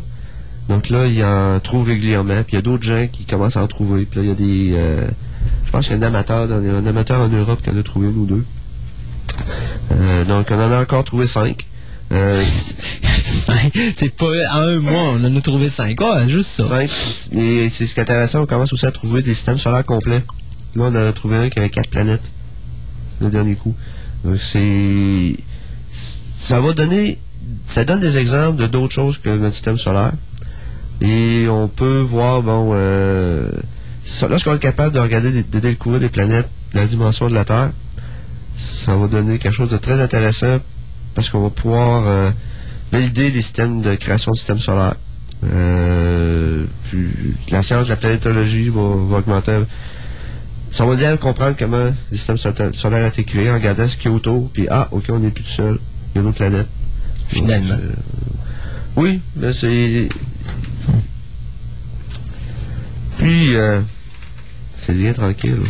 Mais oui, mais là, t'étais passionnant, on t'écoute. là. Ah oui, ok. Euh, Il y a une étude qui a été menée auprès d'enfants. Tu vois, M. Christophe. Merci. C'est Euh, la seule journée de la semaine, j'entends pas parler d'enfants, il m'en parle aujourd'hui, t'es donc bien fait, toi. yeah. Ah, il me restera demain. J'irai voir Sky Captain of the World tomorrow. Hey, je serais bon pour faire de la publicité, moi. Vas-y. Euh, le, le phénomène d'apprentissage chez l'enfant été, euh, je veux dire, le- le- plutôt le côté spécifiquement du, de la langue, de la syntaxe, a été étudié auprès de- d'enfants euh, sourds, euh, sourds. Ça, ceux qui euh, sont- Mhm. qu'on leur apprend à parler sourd ou muet. Ben, en tout cas, seulement, c'est, on dit sourd et muet, mais c'est plutôt sourd. Euh, ils apprennent à communiquer avec les gestes. Là, ils ont, ils ont étudié, ils ont, ils ont comparé deux groupes. Un groupe d'enfants un peu plus vieux qui avait qui, qui a vécu à travers des, euh, du monde, on pourrait dire, des, euh, du monde qui entendait. Mhm. Et ils ont pris un autre groupe d'enfants qui ont, euh, ont vécu beaucoup plus en gang, là, entre eux autres. Et là, ce qu'ils ont demandé de comparer, euh, ils ont montré un- une vidéo, une espèce de carton de bande dessinée. Ils ont demandé aux deux groupes d'expliquer qu'est-ce qui se passait. Les gens qui étaient habitués de vivre avec des, Des gens, des, des- gens normaux, en, en Mhm. ceux qui entendaient, ils faisaient des gesticulations comme des gens qui entendaient. Donc, c'est comme s'il n'y avait pas d'handicap. Alors que les enfants qui étaient qui avaient un handicap de ils, ils- la, gest- la gestuelle était totalement différente. Donc, ça, ils sont arrivés à dire que le- la façon qu'un enfant est éduqué euh, détermine un peu aussi comment il apprend et comment il va créer sa syntaxe Comment il va réagir aux réagir, situations? mais comment il va communiquer avec l'extérieur. Donc c'est euh, c'est un, un- un truc in- intéressant euh, du côté des, euh, de la psychologie et de l'éducation. Ça veut dire que vraiment ça, ça prouve, parce qu'il y a plusieurs théories, ils disent bon, euh, tu prends deux jumeaux, t'en as un d'une famille pauvre et d'une famille riche, puis ils vont euh, il y en a qui vont dire bon c'est pas grave, ils vont à l'âge de 20 ans ils vont être pareils. Dire non, ils vont totalement être différents. Donc, euh, ça tend à prouver que l'environnement est très important. de toute façon, des jumeaux, euh, tu vas toujours avoir des jumeaux qui n'ont pas les deux mêmes. Les deux jumeaux n'ont pas le même tempérament. là. Mais ça, ça montre aussi que dépendant de la culture où tu es, tu verras, tu n'interpréteras pas l'environnement pareil. Mm. Et tu n'auras pas les mêmes notions, de, les mêmes concepts. Donc, c'est quelque chose d'intéressant. Ce qui conclut le, le mois de science. Hey! Tout Qui plein était de belles ramassé en choses. deux jours. Là, il va falloir que tu me trouves le nom des cinq planètes. Là, ça m'intrigue, cette histoire. Cinq planètes? Oh, oui. on a le fait. Ça va être des beaux noms euh, alphanumériques. Oh, c'est ça. LG, euh, LG. Non, c'est euh, pas comme dans Stargate. Présentement, comme je dis, il n'y a aucun mécanisme pour les nommer. OK. Donc c'est plutôt amusant. Il y en a juste une qui est nommée, mais c'est une proposition, c'est pas un nom officiel. Parce que il y a Jupiter, puis là-dedans qui a été nommé, était nommé par, euh, je pense, une petite fille, puis c'était était à euh, deux ou trois fois la distance de Jupiter d'un fois de même. La petite fille a appelé ça, c'est triple Jupiter d'un fois de même. Ou six, six Peter, en tout cas, c'est euh, amusant. Euh, mais regarde rapidement les planètes qui ont été trouvées. euh, on parle de le. On a deux qui ont été détectées. On, est- on, on- on parle plus de trouver une planète par étoile. là. On est rendu à en trouver plusieurs, comme j'ai dit. Et là, on en a trouvé deux autour de l'étoile Mu Ara, l'Altaire. Ça, le, ceux qui, l'astronome amateur l'étoile de Altaire. Euh, on a trouvé. Ok, puis la planète est à. Elle a 1,7 fois la masse de Jupiter. C'est ça le problème qu'on a présentement, c'est des grosses planètes Mhm. qu'on trouve. Euh, Ben, c'est bon quand même, au moins. euh. euh, oui, mais on a découvert dernièrement des planètes qui étaient, je pense... euh, Parce que je sais que la- près dans dix celle- fois, dix fois la masse de la Terre. Dans celle, les deux que tu nous as parlé la dernière fois, ils étaient tellement petites que tu savais même pas si on devait appeler ça des planètes. Là. Ça, c'est dans le système solaire. Ah, OK. Ben, c'est ça, mais je te, je te parle des deux que tu nous avais dit l'autre fois. Là. Ouais, la, dernière, euh, la dernière, euh, le mois dernier, tu nous avais parlé de ça. Des planètes ou des planètes. Ben, c'était des planètes, mais c'était tellement petit que... Ben, ça, comme des choses de même, on parle, ça se détruit dans le système solaire. Ouais. Celles qu'on trouve à l'extérieur du système solaire sont habituellement la grosseur de Jupiter ou beaucoup plus grosse. Mais ça enlève-tu les chances d'avoir de la vie là-dessus? Pas nécessairement. Ben, faudrait comparer avec les planètes telluriques ici. hein. Non, les, les- les- Ben, ça dépend quand, pas. on, quand on parle d'astrobiologie, ben c'est un autre domaine. C'est pas parce que la planète est plus grosse qu'elle a moins de chances d'avoir de la C'est vie. ça. Euh, tout ce que ça prend, ça prend une atmosphère, ça prend une source d'énergie. Et c'est euh, certaines conditions favorables. L'éclosion de la vie est probablement très facile d'après ce qu'on a découvert les dernières années. L'évolution est difficile. Mais c'est pas- c'est très facile de, de créer la vie. On a trouvé des, mo- des molécules organiques. On, les a pas vues, mais à travers le spectre de lumière, on sait qu'il y a des molécules organiques un petit peu partout dans, dans la galaxie, dans les traces de comètes, etc., etc., dans les nébuleuses. Il y a des traces de molécules organiques. Donc, c'est un début de la vie. Et au mois de janvier, on va aller visiter Titan avec la sonde euh, ce qui va nous donner beaucoup plus d'informations qu'est-ce qu'il y a. Parce que Titan est une des planètes les plus, au niveau météo, les, les plus proches de la Terre. Il y a y a- y a- on pense qu'il y a des océans, parce que des océans de, méthane, je pense, vous allez dire. méthane liquide ou d'hydrocarbures parce que c'est très froid là-bas donc imaginez le- tout ce qui est gazeux ici ben là-bas c'est liquide Mm. et euh, c'est ça qui va être intéressant de voir euh, qu'est-ce que la sonde va nous rapporter J'ai bien hâte de voir ça. Merci beaucoup, M. Stéphane. Alors, ben, tu vas rester avec nous. De toute façon, parler Star Wars tantôt. Je suis sûr que ça va bien intéresser. euh, hein? Ouais, Ouais, c'est ouais. ça, Il y a plein d'anecdotes là-dessus. j'ai hâte de me reposer Ouais. Non, hier on, est, euh, on, était des, on a cherché notre réseau-télescope T'as défait ton antenne parabolique? non on était une place on était un groupe on était sept gars on a monté sur le toit d'un bar puis le, le propriétaire du bar euh, nous a gracieusement donné son équipement. Donc, euh, imagine sept gars sur le bar, pas sur le toit, là, sur le bord du toit, à essayer de me monter une antenne de 9 pieds et la descendre tranquillement à terre. Ça a pris trois heures. Ah, ben là, tu t'en poses avec nous aujourd'hui.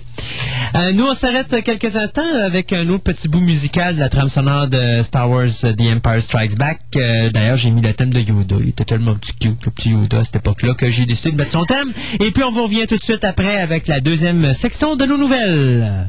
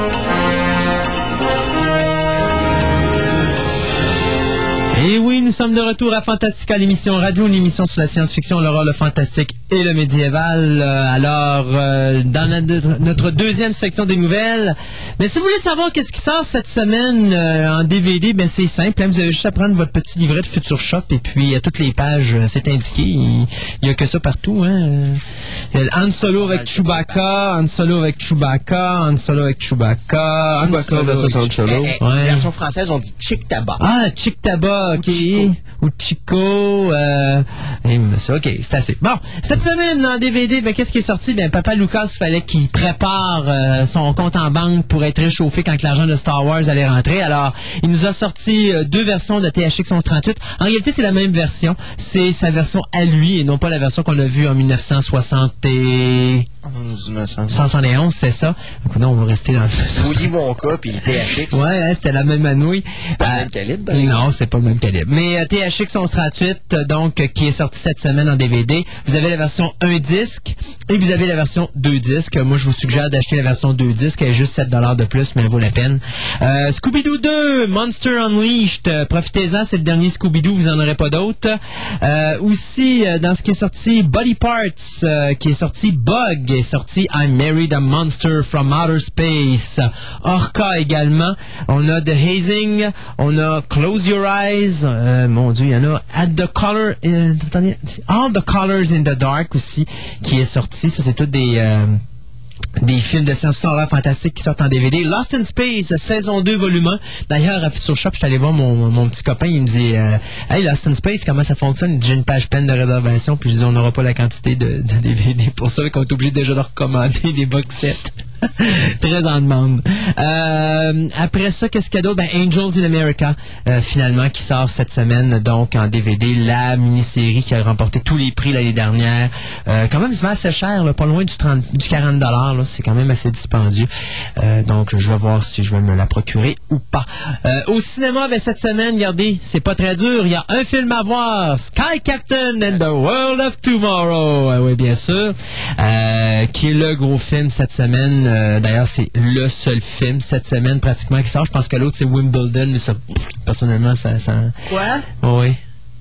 Oui, c'est Wimbledon avec, de- Quoi? de- avec demoiselle Kristen, euh, Kristen, machin chouette, là, Ah. qui joue dans Spider-Man. J'ai j'ai déjà fait mes questions quiz avec Christine dans le machin. Elle a joué dans quel autre film? Euh, dans Spider-Man, le premier. Interview with a Vampire. Ben oui, je ça. sais. Non, je voulais juste Avec voir si elle quel autre film? Je parle de Spider-Man 2. Ben oui, elle jouait dans Non, je Spider-Man parle, je 1. parle mais- du seul film dans lequel elle était bonne, là. Ouais. Ouais, elle était vraiment superbe là-dedans. Euh, Ouais, parce qu'il y, a- il y avait, avait comme coéquipier Tom Cruise. Il avait Ouais, pas un gros. euh, à vrai dire, c'est pas vrai. Elle avait comme coéquipier Brad Pitt. C'est encore pire. Et c'était Brad Pitt qui était vraiment son coéquipier parce que. Tom Cruise jouait quasiment pas avec elle, mais. Brad Pitt était tout le temps C'était avec. facile pour elle de montrer qu'elle était bonne. Ah, Ça, c'est sûr. Mais non, mais remarque sont Je m'excuse, mais Tom. Cruise, Tom Cruise était pas si pire que ça dans ce film-là c'est dans ses meilleures performances. c'est ben, c'est probablement sa meilleure performance. J'essaie de faire appeler le monde. Bon, OK, 670-9001, si vous voulez parler à Stéphane pour crier après pour dire que c'est pas vrai que Tom Cruise c'était un deux pics dans bon, le mais film. il est bon. Ouais, OK. Euh, Brad Pitt, c'est la même affaire. Est-ce qu'il était bon dans Interview with a Vampire? Si vous allez nous le dire? Hey, y a-tu quelqu'un ici qui a vu Resident Evil 2?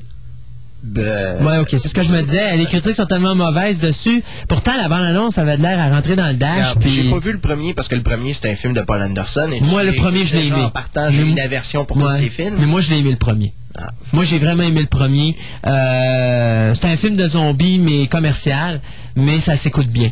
Le deuxième, euh, écoute, le premier était coté 5, le deuxième est coté 6, fait que, tu sais, c'est peut-être une inquiétude de, de, de, de, de- de voir ça, là, mais... Euh, mais il n'en demeure pas moins que le film à voir cette semaine, c'est Sky Captain and the World of Tomorrow. Ouais, bien sûr. Bon, on va arrêter ça. Euh, dans les nouvelles, euh, bon, dans notre deux- deuxième section de nouvelles, on va vous parler de, on va vous parler de, je sais pas là de quoi je vais vous parler, j'ai tellement de choses à vous parler. Ah ben gardons, on va y aller avec la mauvaise nouvelle, on va commencer avec ça. Euh, vous savez, il y a quelques temps, il y a quelques semaines, je vous ai parlé du fait qu'il y avait bien des grosses chances qu'on puisse avoir un The Hobbit euh, au cinéma fait par Peter Jackson. Ben, oubliez ça, c'est fini, il n'y en aura pas. Warner Brothers qui semblait gagner euh, son bet pour acheter MGM qui avait les droits euh, pour produire euh, The Hobbit et les droits de distribution. Ben, Time Warner cette- a annoncé cette semaine qu'il retirait euh, carrément leur offre à Metro Goldwyn Mayer parce que euh, les euh, propriétaires de la compagnie têtait dans le manche, comme on dit. Euh, il donnait jusqu'à 12 dollars par action, alors que l'action en valait 9.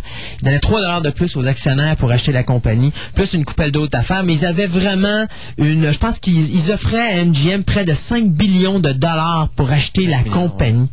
C'est beaucoup d'argent. Et la seule autre compagnie qui était prête à acheter MGM, c'était Sony. Euh, ou Columbia Pictures, ou enfin. Sauf que le problème, c'est que dans les deux offres, MGM était beaucoup plus inté- intéressé par la proposition de, Warner Brothers, pas parce qu'elle était plus alléchante que Sony, mais parce qu'elle était mieux montée et elle était faite d'une façon plus professionnelle. Sauf qu'on a têté dans le manche, ce qui fait que Warner Brothers s'est retiré de l'offre, ce qui veut dire que Warner Brothers, qui est également propriétaire de New Line Cinema, bien euh, vient de perdre sa chance d'avoir les droits pour produire un film ou de réaliser un film euh, de The Hobbit, euh, à moins que la famille de, de Monsieur J.R.R. Tolkien réussisse à régler leurs problèmes de cours présentement, parce que vous savez qu'ils sont en tribunal, parce qu'il y en a un dans la famille qui veut pas vendre les droits à Peter Jackson pour faire Hobbit, étant donné qu'il n'a pas aimé la trilogie de Lord of the Ring, alors que tous les autres membres de la famille, eux autres, ont adoré ça. Alors, euh, ben écoutez, si vous voulez que je vous dise, on était à deux doigts d'avoir The Hobbit, et là, ben parti comme c'est là, on est à 200 pieds. Des accidents, ça arrive. ouais, ben là, c'est parce qu'un accident, c'est plus qu'un accident. Là. Mais non, mais le membre de famille Des accidents, ça arrive. Hey, ouais, mais là, tu viens de le dire en ondes, c'est ça le problème. Là, tout le monde le sait que t'as dit ça. Oui, tu disais? Euh, bon, et moi, je voulais m'en aller sur quoi? Euh, c'est ça, les droits, je veux dire, de Hobbit appartiennent à MGM actuellement, mais d'habitude, des droits de genre-là, c'est toujours négocié pour une Les droits de distribution de The Hobbit appartiennent à MGM. à cause À de cause des deux dessins animés qui ont été produits, qui étaient The Hobbit et Return, of the King, ouais. qui étaient des films japonais, si je me trompe pas. Euh, c'est le... Allô, allô, ok. Euh, c'est le manga animation euh, qui avait été réalisé dans les années 90, euh, je crois. Dans- dans- je pense que c'est la deuxième moitié des années 80. Je suis pas sûr. Ah oui? Faudrait que je vérifie. Ok. Je connais quelqu'un qui les a, mais disons que. Ça se peut parce que le premier est en vérifié. 78, mais moi je les ai achetés dans les années 90, moi mes deux copies. Ben, Il avait peut-être pas été distribué avant ça. Probablement, c'est ça. Donc, euh, à ce moment-là, bien voilà, c'est euh, c'est la raison pourquoi MGM avait les droits. Donc, le fait que Warner Brothers achète MGM qui est à vendre, parce qu'il faut, il faut, être, il faut être honnête, là, MGM sont intéressants pour une affaire.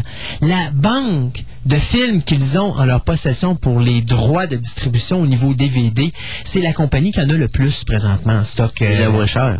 et c'est la moins chère. Oui, effectivement, c'est eux qui sortent le- les films le moins cher. Regardez, vous êtes capable de vous procurer les films de MGM pour 10 maintenant. Là, d'ailleurs, Paramount est très fort sur la compétition. Là, ils vont nous sortir Explorers. Cette semaine, je pense, euh, qui sort King Kong Lives, c'est 11,98. Donc, c'est quand même pas trop cher. Orca est à 11 ou 13 piastres.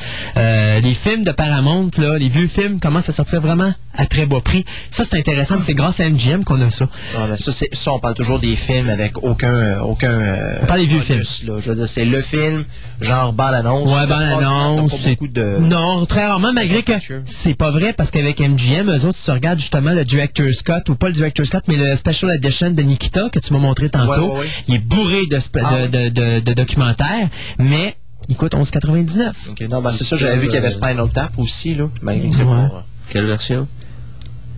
Nikita, la version française. Version française? Ah ouais? Ouais, ouais, ouais. Ouais, ben, l'édition qui. Si je t'avais dit la version américaine, je t'aurais dit Point of No Return. Euh. Euh, Avec l'excellente Bridget Fonda! On applaudit. Mais je préfère Gwyneth Paltrow dans Sky Captain and the World of Tomorrow. That's it, I quit. OK. Alors, c'est ça. Alors, tout ça pour dire que... Pour moi- ceux qui veulent rencontrer Christophe, il va être demain à Sky Captain. And the World of Tomorrow. OK. Alors, c'est ça. Donc, Warner Brothers qui se retire de l'offre pour acheter MGM. Ben, de toute façon, en, en se retirant, je pense que le, le contrat s'est terminé tout de suite avec euh, Sony en qui a racheté MGM. euh, C'est pas encore fait. Ben, c'est ce qu'il semblait dire cette semaine dans le journal. Oui. Parce qu'il disait que le- la caisse de dépôt et de placement perdait 40 millions à cause de Ouais, ça. ouais, ouais. Mais ils n'ont pas encore signé les papiers. Ils sont en train de finaliser les dernières euh, les derniers dossiers, là, mais ils n'ont pas encore signé les papiers pour euh, l'achat. Mais ça J'ai encore une chance. Je peux me ramasser encore 5 millions d'ici demain. Billions. Ah, OK. Billions. Pas millions, billions.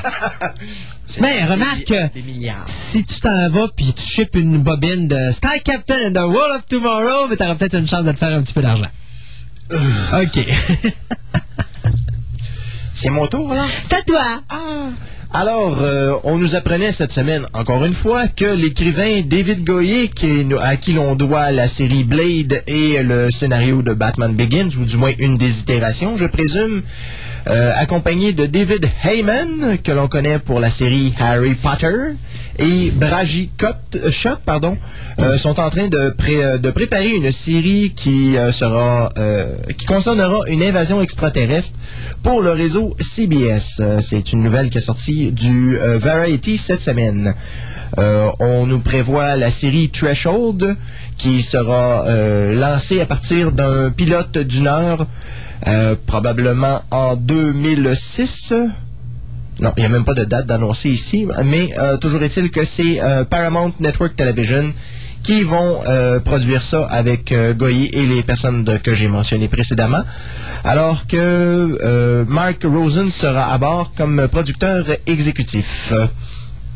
Alors pour l'instant, c'est ce qu'il y a là-dessus. Il n'y a pas de, bien sûr, il n'y a pas d'acteur encore, étant donné qu'on est à l'étape de l'écriture. Mais on devrait voir ça prochainement sur nos écrans. Disons que je trouve que ça ressemble beaucoup, euh, bon, en tout cas, à la base au principe que l'on a vu pour euh, V dans les années 80.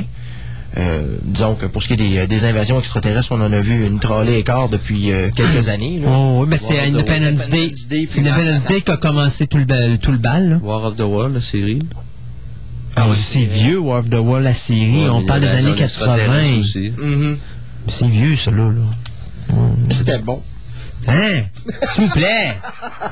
Non, si vous voulez quelque chose de bon, vous allez au cinéma voir Sky Captain and the the World World of of Tomorrow. Ouais, c'est ça. OK. Bon. T'es allé, là? Ceux qui veulent arrêter Christophe, j'ai juste à appeler. ouais, 6709001, c'est ça, OK. OK, alors, euh, ben moi, je vais vous parler de Doom, l'adaptation cinématographique du jeu vidéo Doom 3, qui vient justement de sortir euh, dans tous les CompuSound, CompuSmart et tout le reste. Alors, euh, donc, euh, le réalisateur... euh, polonais euh, Andrzej Bar Barkowiak Tu le prononces comme c'est écrit. Andrzej Barkowiak, voilà. Euh, qui on doit euh, Romeo Must Die, puis qui avait été aussi directeur photo pour les films La, La Lampe Fatale 4 et puis 13 Days. Eh bien, euh, 13 Days? ouais, c'est lui qui avait fait la direction photo de ça, c'est-à-dire Ah, ok, euh, ok. il n'a pas réalisé là. Eh bien, on vi- il vient de il vient de donner son accord pour la signature de deux comédiens. Le premier étant Carl Urban, euh, qu'on avait vu dans Lord of the Rings, qu'on a vu aussi dans The Chronicles of Riddick, qui va faire bien sûr le personnage euh, de John Grimm, leader d'une opération spéciale qui euh, doit se battre, ou plutôt lutter contre des démons, euh, des démons extraterrestres qui vivent sur la planète Mars. On parlait justement d'invasion de Mars en une autre. Et euh, se joindra Monsieur Urban, bien nul autre que The Rock, euh, Dwayne Johnson, le lutteur. Mais on n'a pas encore déterminé quel était son rôle. Là. On ne sait pas encore s'il va faire la- le Treyboy ou quelque chose du genre. là, mais euh, enfin, normalement, The Rock devrait être dans la distribution. Fait qu'après un remake, on lui donne une autre adaptation de jeu vidéo. Ah, euh, regarde, The Rock, ça arrête pas. Hein. C'est film après film après film après film. Fait que les gens qui adorent le Rock euh, au niveau de la lutte, oubliez-le, ça va prendre un méchant bout avant que vous allez l'avoir dans, dans une arène de lutte lutter régulièrement. Can you see what's cooking? Ouais, ben oui, on, on, on, can, on, on- on can smell de bacon aussi. D'ailleurs, le tournage va commencer à la mi-octobre et le film va sortir euh, en salle le 5 août de l'année prochaine, soit le 5 août 2005.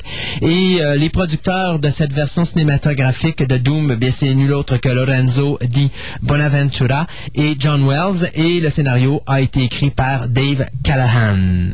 Alors, Doom 3, ou plutôt Doom the Movie qui s'en vient avec The Rock et Carl Urban. Oh, je t'entends pas, Pierre? Oui, tu disais. Il va-tu gagner 3,16 euh, millions? Il n'y a pas de, y a pas de montant d'argent de donner à Monsieur. Ouais, mais. 316. Non, mais ça c'est Steve, 3,16 c'est Steve Austin, c'est pas The Rock, ça. Ok, je suis mêlé. Mais t'aurais dû dire, par exemple, est-ce que le Rock va gagner un, euh, mon Dieu, comment on appelle ça, les Brummaboom, là, euh, Ah. un taureau? Est-ce qu'il va gagner un taureau? Tu sais, lui, son gilet, c'est un taureau dessus, là, mais. Hey, t'as pas pire! C'est juste que t'as mal fait tes, t'as mal fait tes devoirs hier soir. C'était le mauvais. Eh ben oui. Le prochain coup, quand tu verras un monsieur chauve qui s'appelle Stone Cold Steve Austin, tu lui diras s'il gagne pas 3,16 millions. Alors, pour les euh, amants de la série de Matrix, euh, seront heureux d'apprendre que le m- mérovin... le- Comment qu'il l'appelait, le mérovingien? Ben, je sais pas, parle dans ton micro, là. Ah, bon. devrait l'avoir, là. Ben voilà. C'est le mérovingien qui l'appelait le, le gars qui avait son restaurant et son bar, là, le- l'espèce Oh, de je sais pas. français. Là. Regarde, c'était, la madame qui était, qui était la blonde Ouais, ben, c'est français qui voulait avoir on- un beau baiser dans Reloaded de Neo, là. Il est temps. Pourquoi c'est jamais nous autres qui se fait demander ça? Il y, a, il y a personne qui se souvient du nom du bonhomme parce que tout le monde regardait la fille à côté. C'est ça. Alors, c'était la fille à côté du bonhomme dont vous vous souvenez pas le nom. Ben, ça tombe ça. bien parce que justement, la nouvelle concerne lui et elle. Hein? C'est un couple pour le vrai. euh, Ah, ben euh, oui, c'est vrai. Et bien sûr, euh, c'est ça, la, la belle de- la belle dame a accouché la semaine dernière, dimanche le 12 septembre, d'une petite euh, d'une petite fille qui s'appelle Deva. Euh, c'est leur premier ensemble, leur premier enfant ensemble, là, euh, l'actrice italienne de, de l'actrice italienne de 35 ans. Euh, Non, c'est le premier enfant de l'actrice italienne de 35 ans. oui, oui, Ok. Sais. Mais c'est parce que t'as dit sa première, c'est c'est leur première. euh, Ben, c'est leur premier enfant ensemble, Ouais, mais tu sais, il veut, veut pas, c'est son premier enfant. ben oui, c'est ça. hein? Ça aide beaucoup. Laisse Ça veut rien dire, ça. C'est ce que j'allais dire. L'adoption, ça Ben, là, je existe? pense que, ouais, ouais, mais là, je pense Regarde que- Nicole et puis Tom. Ils ont juste adopté? Ah, shut Ok. Mais tu sais pourquoi que Nicole Kidman adoptait des enfants avec Tom Cruise, hein? On, on, la- on se lancera pas dans le débat. Ah non? Non, non, non, non. Mais tu te rappelles, tu te rappelles Oh, oui, je le sais, je connais, je connais toutes les histoires qui sont sorties dans les journaux à potins. Ah, c'est même pas juste des histoires à potins, c'est sorti de la bouche même de notre amie Mimi Rogers par la raison pour laquelle elle s'était faite domper. Parce qu'elle n'était pas capable d'avoir d'enfants. T'es pas capable d'avoir d'enfants. C'est drôle, elle s'en va de lui, puis tout d'un coup, elle est capable d'en avoir. Ben oui, et Nicole Kidman qui était pas capable d'en avoir non plus, donc elle a été obligée d'adopter, sinon elle perdait M. Tom Cruise. C'est pas un secret de polichinelle, ça là, là. Ben, en tout cas, disons que si on essaie de mettre les cartes une en avant de l'autre, je pense que les, les conclusions sont assez claires. Hmm. Disons que j'irai pas dans mon langage courant parce que sans ça, je vais sortir des expressions fort colorées. Gaëtan, tu peux y aller, on se préparait à, à biper, nous autres. Bip, bip, bip, bip, bip. Regarde, on a un petit piton rouge, là. Ouais, c'est ça. Nous, on a la censure automatique. OK. Alors, bien sûr, la comédienne que l'on avait pu voir aussi dans euh, La Matrice, que l'on a pu voir aussi dans La Passion du Christ, sera bientôt euh, dans un écran près de chez vous dans le film She It's Me, qui sort le 24 novembre de- 2004. C'est un film de Spike Lee. Et euh, elle sera aussi de la distribution du Brother film Grimm. Les Frères Grimm, Ouais. qui sortira le 13 avril 2005. Que j'ai hâte de voir le Moses de film. Ben, en tout cas, si c'est Terry Gilliam, le réalisateur, ça promet. Ouais, c'est parce que le problème, c'est que ça, c'était MGM qui devait distribuer ça. La MGM a dit, mais là, on distribue pas, on n'a pas assez d'argent pour distribuer, on se retire du projet. Fait qu'ils sont retirés du projet, mais on sait toujours pas c'est qui qui va produire le Moses, qui va distribuer le Moses de film au cinéma. Il est fini le film de Brother Grimms. C'est juste que personne peut le distribuer. C'est-tu plate? Euh, Ça va. Christophe, je me souviens de na- 9-11. Bon, Ouais. Disney s'est retiré de distribution. Ben oui. Quelqu'un d'autre qui l'a pris. Ouais, puis on fait plein d'argent. Ils ont fait plein d'argent. Ouais, mais la, différence, c'est que les, fa- les films de Terry Gilliam font jamais d'argent au box-office. C'est ça le problème. Paul Monkey n'a pas fait d'argent? Ben, Il n'y a aucun film. là. Ah. Time Bandits, euh, Les Aventures du Baron Munchausen, tous les films des Monty Python, ça n'a jamais fait plus que le prix que ça a coûté. Non, mais on continue d'en parler 15 Ben ans, oui. par exemple. Ben oui, c'est des, c'est des films cultes, mais pour monsieur et madame tout le monde, c'est des films niaiseux. C'est J'allais te poser une question, mais je pense que je serais mieux de poser ça à quelqu'un d'autre. Je vais dire, trouve-moi un film tourné en 1982 qu'on se souvient encore. Mais toi, tu vas m'en sortir un. Les autres, on... Tu vas me parler de Brésil? mais non, mais je les. Ben, Brésil, c'est Terry Gilliam, 84, on s'en souvient. Ah oui, Gilliam, on Mais- s'en parlait. En 82, 83, trouvez-moi un film qu'on en parle encore aujourd'hui. Ben, Time Bandit est 81, Ben, c'est ça. Toi, tu vas m'en trouver un, là, c'est ça. puis Brésil, c'est 84, je crois. me semble, dans ce coin-là. Si je m'en En trompe pas. 82, moi, je- le seul qui me vient à l'esprit, c'est Blade Runner. Blade Runner, ben oui, qui est le meilleur film. Ouais, ok. Hey, je vais vous dire, pour finir ma dernière nouvelle, moi, de la journée, euh, je, vais vous, je vais vous faire rigoler un petit peu. Euh, une nouvelle, attends, attends, attends, une nouvelle qui va associer deux univers totalement différents. Vous avez, d'un côté, à votre gauche, et là, c'est pas un ding-ding-ding pour un, un match de lutte ou un match de boxe, là. À votre gauche, vous avez Walt Disney. À votre droite, vous avez Clive Barker. Vous avez Walt Disney qui fait du film pour enfants, vous avez Clive Barker qui fait du roman pour adultes. Et quand je dis du roman pour adultes, Stephen King à côté, c'est du pipi de chat. OK? Donc, tu veux dire Touchstone, pas Walt Disney. Walt Disney. Disney? Et présentement, Walt Disney vient d'acheter euh, les droits pour une adaptation cinématographique d'une d'une série de contes pour enfants faite par Clive Barker. que j'aimerais vraiment voir parce que ça doit être vraiment hilarant. Ça s'appelle Abarat. Je pense qu'Abarat, il vient de sortir le troisième volume récemment. Donc l'histoire, c'est on suit euh, l'histoire d'une jeune fille du Minnesota euh, qui s'appelle Candy Quackenbush, euh, qui se retrouve projetée dans un univers ou un monde inconnu, l'archipel d'Arabad, où chaque île est caractérisée, par une certaine heure de la journée et peuplée par des êtres extraordinaires aux allures de mutants ou d'essais ratés mi-homme, mi-animal. Ça, c'est du Clive Barker. Deux choses. Oui. le gars de Walt Disney, le boss, il a pas pris sa retraite ou il a pas. euh, Ouais, mais là, c'est, il a été remplacé depuis ce Ok, temps-là. Deuxième chose, c'est pas la première fois que Walt Disney ils font des, ils prennent des choses adultes et ils mettent pour enfants. Non, mais attention, c'est produit par Touchstone ou c'est produit par d'autres Non. compagnies, mais. Cendrillon, La Belle au Bois dormant. À l'origine, ces histoires-là étaient beaucoup plus Comme. Pocahontas. étaient beaucoup plus adultes. Hmm. Ils ont mis euh, en anglais childish. là, Oh, ils, ont, ouais. Ils, ont, ils ont fait très simplifié. Donc, Mais c'est parce que tu connais mal, tu connais mal Clive Barker. Clive Barker veut avoir des choses quand même assez. Quand il a le contrôle de son produit, là, Clive Barker, là, ça déroute, ça, ça, ça bouge pas beaucoup de son produit d'origine. Donc, on a qu'à prendre les Hellraiser, là, il est assez, c'est assez bien représentatif, les deux premiers films, de son univers de Hellraiser. Ça se casse à partir du moment où est-ce qu'il débarque de, de- du décor. Puis ça veut dire à partir du troisième film.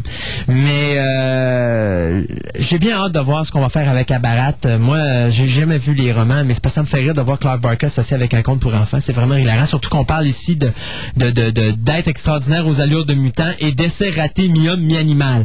Euh, on pourra, bien sûr, déjà penser au docteur euh, Moreau, n'est-ce pas? Avec sa fameuse île. Alors, j'ai bien hâte de voir ce que ça va donner. c'est Abarat du beurre. Ouais, Abarat. Du beurre. Ah, je sais pas. je- Non. OK, c'est John Harrison, donc euh, le scénariste de la mini-série Dune. Euh, Il y en a un qui l'a compris. qui l'a compris. Moi, je l'ai pas compris. Tu m'expliqueras en dehors des ondes.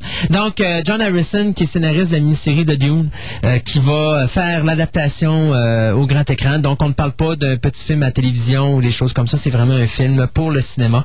Donc, euh, en quelque sorte, ça va être pour les grands enfants que nous sommes, nous adultes. Je suis sûr. De façon, ça va être un peu comme quand on va aller voir The Incredibles. Ouais, mais Incredibles est fait par Pixar qui fait du film pour enfants. Là, tu prends quelque chose qui est fait par Clive Barker qui fait des choses pires que, que Stephen King. Tu sais, je sais pas, là, mais c'est comme si tu dirais, hey, on va écouter un roman, euh, on va lire un roman pour enfants fait par StephenKing. Je serais déjà inquiet juste à voir le nom de King sur, le, euh, sur la pochette. Ben, il n'y a pas d'histoire Ah, de c'est clown, ça s'appelait Hit. Ouais, mais c'est loin de pas. Pas sûr que c'était si pour enfants que ça. En tout cas, le roman l'était certainement pas. ouais. Surtout quand tu, tu lis les derniers chapitres. Oui. Je ne pas dans les détails parce qu'il y en a une couple qui vont... ça va leur sortir par les oreilles. Effectivement. Et pour finir, nos nouvelles? Pour finir, on va parler de l'épouvantail, euh, l'épouvantable épouvantail de Sam Raimi, ou plutôt Sam Raimi qui s'est maintenant joint euh, au scénariste Todd Farmer qui essayait de, de faire avancer son projet humoristique euh, qui s'appelle The Scarecrow.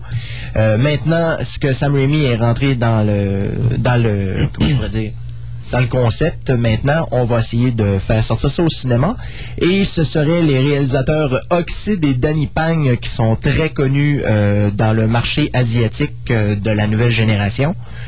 Euh, c'est l'histoire ni plus ni moins d'une famille qui, comment je pourrais dire, qui déménage dans une ferme qui font du, des graines de tournesol.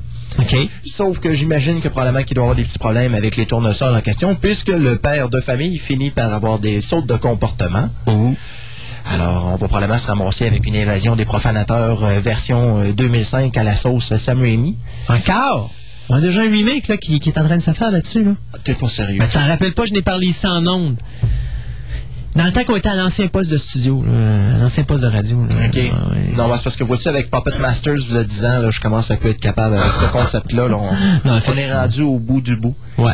Alors, pour l'instant, le scénario est écrit par euh, Stuart Beatty, qui a repris le script original de Todd Farmer. Euh, c'est les compagnies euh, Blue Star Picture, Ghost House Picture et Senator International qui vont essayer de, de nous amener ça dans les prochaines années. On parle d'un tournage qui commencerait ce printemps.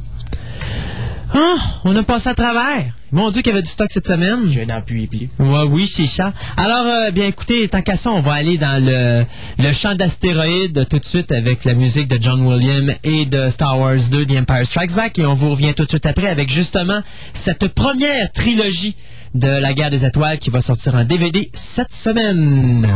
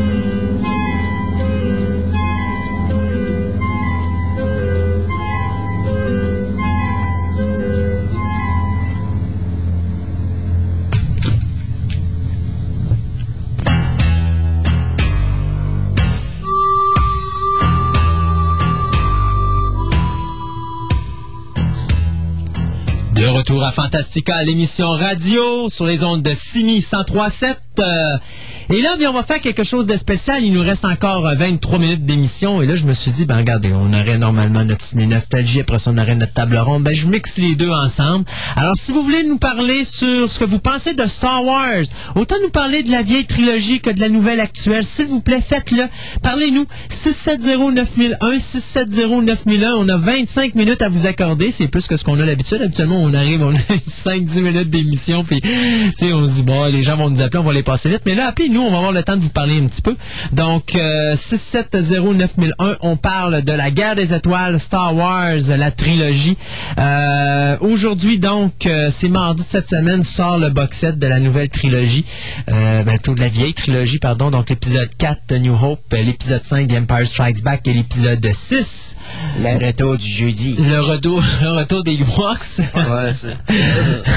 Et bien sûr, bon, écoutez, qu'est-ce qu'on peut dire sur Star Wars que les gens ne connaissent pas, excepté que c'est le petit bijou probablement de la série.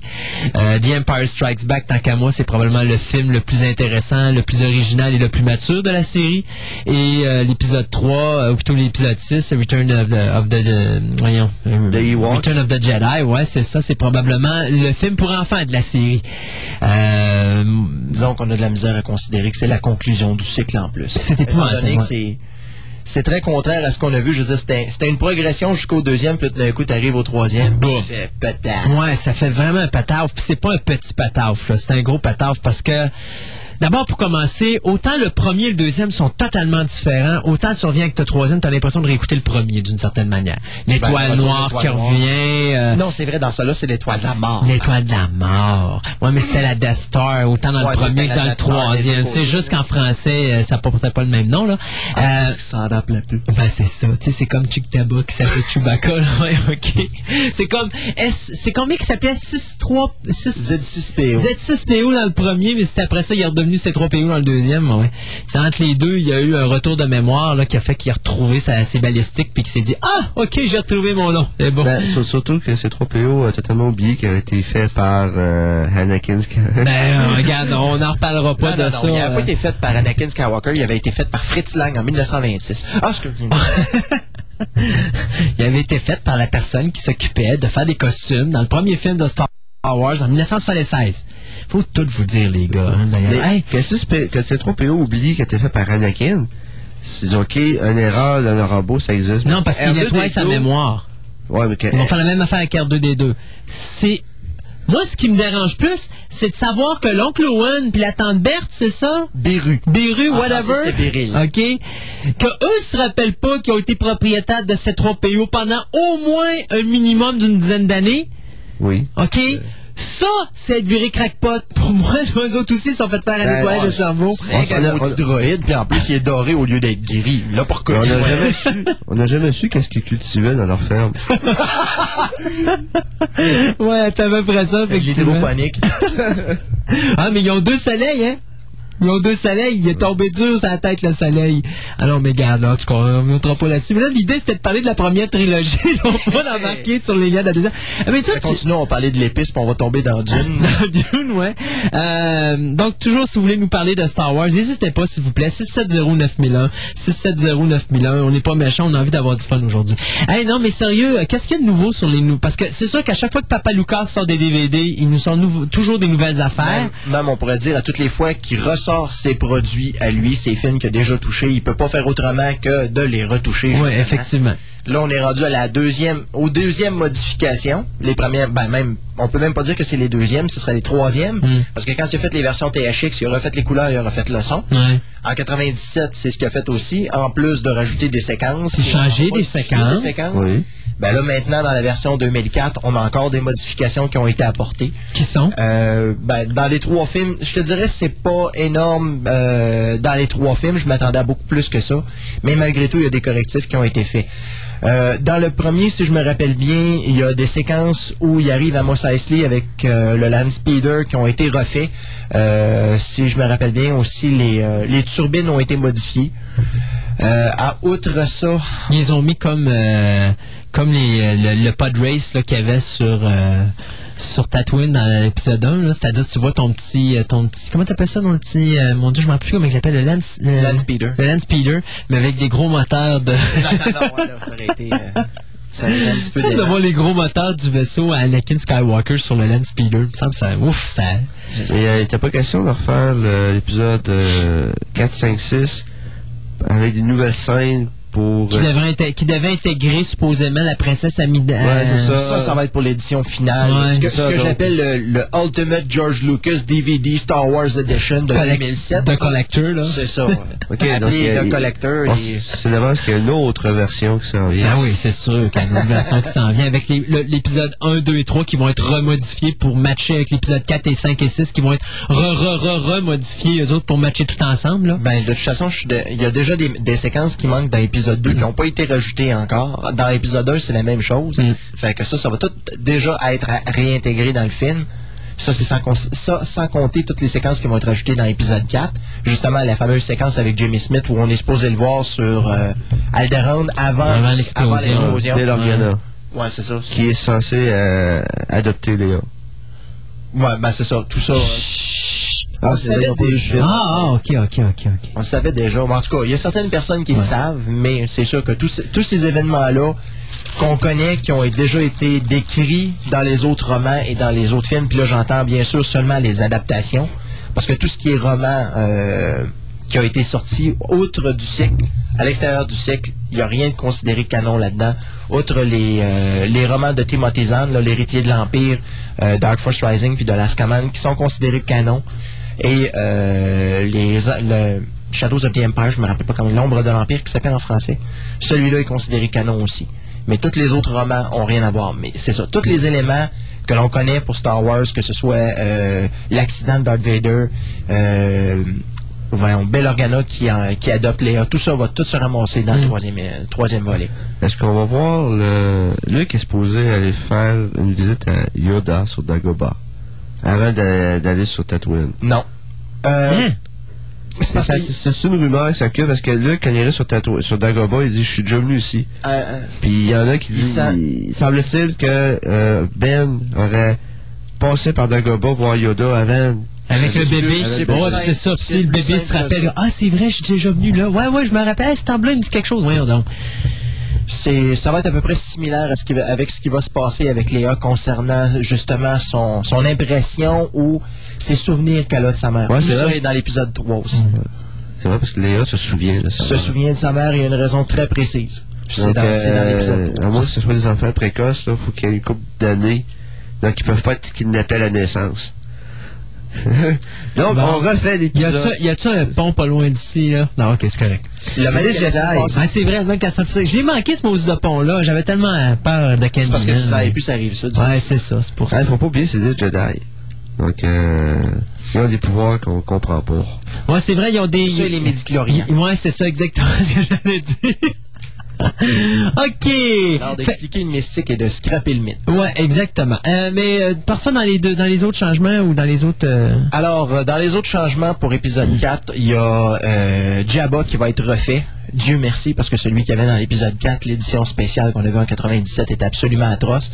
On l'a fait un peu plus massif, euh, beaucoup moins... euh, les textures semblaient beaucoup plus euh, appropriées que ce qu'on avait vu, parce que si je me rappelle bien, dans, l'épisode- dans la version de 60 97, euh, il était beaucoup plus gris, tandis que là, on va vraiment plus dans les couleurs qu'on avait vues dans Return of the Jedi, plus un brun mélangé avec du jaune, du Mm. rouge. Là. Ouais, puis c'était effectivement horrible. Surtout quand tu vois Yann Solo, il plie sa queue. Là. Ah, ça avait vraiment pas de l'air original. Euh, bien sûr, euh, la séquence où euh, Greedo et Han s'échangent des coups a encore été modifiée. Cette fois-là, c'est pas Greedo qui tire en premier, c'est pas Solo qui tire en premier, c'est les deux tirent en même temps. OK. C'est beau. Est-ce que Luke euh, crie encore euh, aïe aïe quand il tombe dans le puits ou euh, comme l'original il se suicide. Donc il crie rien. Hein? ça dans le, le, le, le voyons l'Empire contre-attaque. Luke quand il se bat avec Ouais, son il se laisse tomber. Vader, il se laisse tomber pour se suicider. Ouais. La nouvelle version là il crie comme s'il avait perdu pied parce qu'il peut pas se suicider Ah, il va avoir une peau de banane site, probablement. Non, non, non, vous n'avez rien compris. Pour ceux qui n'ont pas vu les fans, le fan movie où est-ce que les deux, euh, deux techniciens qui travaillaient sur l'étoile de la mort, là, ils ont été bimés hors de l'étoile de la mort, puis ils se sont retrouvés sur euh, Lando, euh, sur la, la, la planète, là, euh, pas la planète, mais la, la, la cité d'un nuage, là, euh, de Lando. Et puis, à un moment donné, il est en train de réparer une, une espèce de petit cugus, et c'est là-dessus que se tenait Luke Skywalker, puis là, ben, ils l'ont brisé par accident, puis il est tombé en bas. Bien sûr. Ben oui, c'est sûr. S'il faut avoir de l'originalité, penser à toutes ces affaires-là? Il y a juste Papa Lucas qui peut nous donner ça. Ça, c'est sûr. Euh, outre ça, si je me rappelle bien, la seule autre modification que je me rappelle, dont j'ai entendu parler, c'était au niveau des combats des sabres laser. On a euh, amélioré la définition Mhm. des, euh, des coups, euh, pas des coups, mais des ondes de lumière qu'il y a autour des épées, pour que ce soit mieux défini. Euh, au Mais niveau- on n'a toujours pas enlevé les petits carrés qu'il y a autour des vaisseaux. Malheureusement. Ça, je comprends pas. C'est une des choses que je comprends pas non plus, le- l'espèce d'effet de pixelisation qu'on voit autour des Star Destroyer. Puis pourtant, me semble, c'est c'est la première chose qu'on aurait dû enlever. Moi, là, tu refais toutes les séquences de vaisseaux, tes flush, tu refais tout par numérique. C'est vrai, la séquence du euh, soldat euh, de l'Empire qui se frappe la tête contre la porte, on l'a on l'a modifié. Non, non, c'est une joke. T'avais déjà remarqué au moins que- qu'il y avait un soldat qui se cognait la tête en sortant d'une pièce? Non? C'est un gag qu'ils ont repris dans l'épisode 2 d'ailleurs.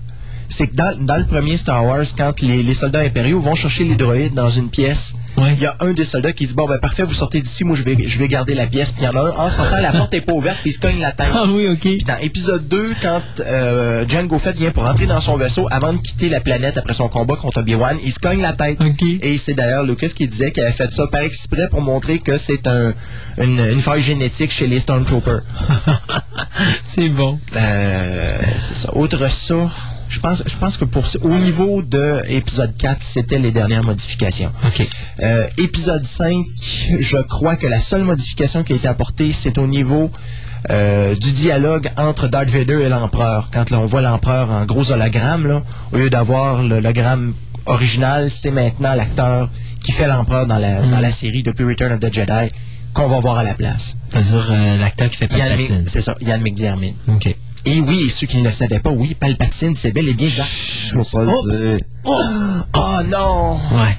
Et l'épisode 3, ben là, c'est la fameuse séquence euh, où on va voir euh, Christian... euh, Hayden Christensen à la place Ouais. de Sebastian Shaw, mais cependant, c'est pas quand Luke le démasque. Quand Luke Non. démasque Darth Vader, c'est toujours David Prowse. euh, c'est pas David Ah, c'est Prowse, pas David Prowse, c'est l'acteur Sebastian Shaw. ouais.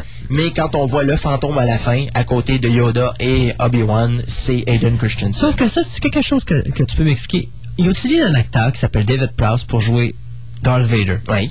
Mais il montre son visage. Moi, il me semble que par respect, j'aurais montré le visage de David Prowse. C'est lui qui le fait, Darth Vader. mais c'est peut-être pas ce qu'il avait besoin. Puis en plus, l'acteur que l'on voit, c'est sa vraie voix qu'on entend. Euh, David Prowse, je pense que Lucas n'était pas Ouais. très, très satisfait de La la voix. voix, de la voix qu'il Non, mais avait. c'est pour ça Ouais, mais ça se modifie des voix. Ça Ouais, se je sais.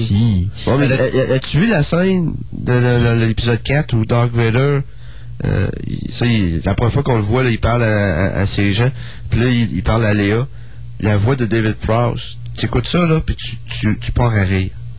Ils l'ont montré cette semaine dans l'émission, je parlais à Gaëtan, là. Ils, ils, ont, ils ont montré le bout sans la voix de Euh, James Earl Jones. Puis tu te regardes ça, tu te dis, c'est, c'est d'un, d'un, d'un comique incroyable. Ça fit pas, ça fait drôle, ça fait bouffon.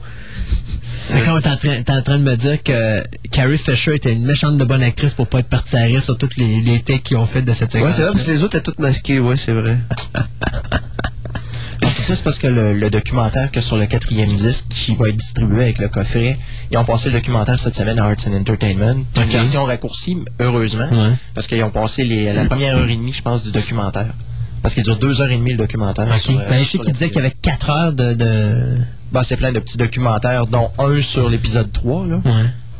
Que, euh, il va y avoir du matériel intéressant là-dedans. Ah, je te dis, Star Wars. On, va, on se dit que là, pour plusieurs, c'est là que ça a commencé. hein. Oui, Pour moi, beaucoup, ça a euh, commencé plus tôt que ça, là, mais pour plusieurs, ça a commencé là. Pour l'industrie du cinéma, c'est là qu'ils ont eu la preuve que c'était rentable. Remarque que, garde, moi, je vais dire une chose à George Lucas. Moi, je leur dis, je lui dis merci d'avoir fait Star Wars parce que si j'avais pas eu Star Wars, j'aurais jamais pu voir un film comme Star Crash. Non, mais Comment ça s'appelait ça? C'était pas le choc des étoiles. le en choc français? des étoiles en français. Avec, on l'avait vu euh, au cinéma avec. Caroline, Mon- c'est Caroline Monroe. Caroline Monroe, Hasselhoff était là-dedans. T'avais pas John Saxon aussi là-dedans? John- euh, Non, non, non, non, ça, John Saxon, des étoiles, ça. c'était Battle, euh, Beyond Battle the of Stars. Beyond the Stars en 80. Tout aussi bon d'ailleurs. Ah, ah, c'était même- succès. c'était même que meilleur. Galaxie de la Terreur, euh, on est dans Cadillac. ben oui, Galaxie de la Terreur en Star Crash 81. avec la main. Ah, c'était tellement bon ce film-là, avec le combat d'épée laser, avec les deux robots qui s'étaient fait en, en- Mon Dieu, je me demande même si c'était pas Ray Harrison qui avait fait ouais, ça. Euh, C'est un film italien, ça? film italien. C'était Lucio Cozzi, je crois, qui avait fait ça. euh, Et évidemment, Caroline Monroe était presque pas habillée. Ben oui, ben c'est sûr qu'elle était pas habillée, là. Mais Même, même dans l'espion, l'espion qui m'aimait était pas habillé bien, bien. Ouais, en tout cas, elle avait un, un un décolleté. très bon décolleté, effectivement, mais mais euh, pour tout pour tous les amateurs de pour tous les amateurs de de, de, de, de- comment est-ce que je pourrais d'hormones adolescentes euh, Star Crash c'était à ne pas manquer. Je veux dire c'était un- mais on n'aurait jamais eu Star Crash si ça n'avait pas été de Star Wars. S'il n'y avait pas eu Star Crash, euh, s'il n'y avait pas eu Star Wars, j'aurais eu Star Crash pareil parce que t'avais eu 10 ans avant quand même Barbarella. Oui mais Barbarella t'avais pas le- le- l'espèce Barbarella, c'est c'est un celui d'un comic C'est un book, comic book français, ouais.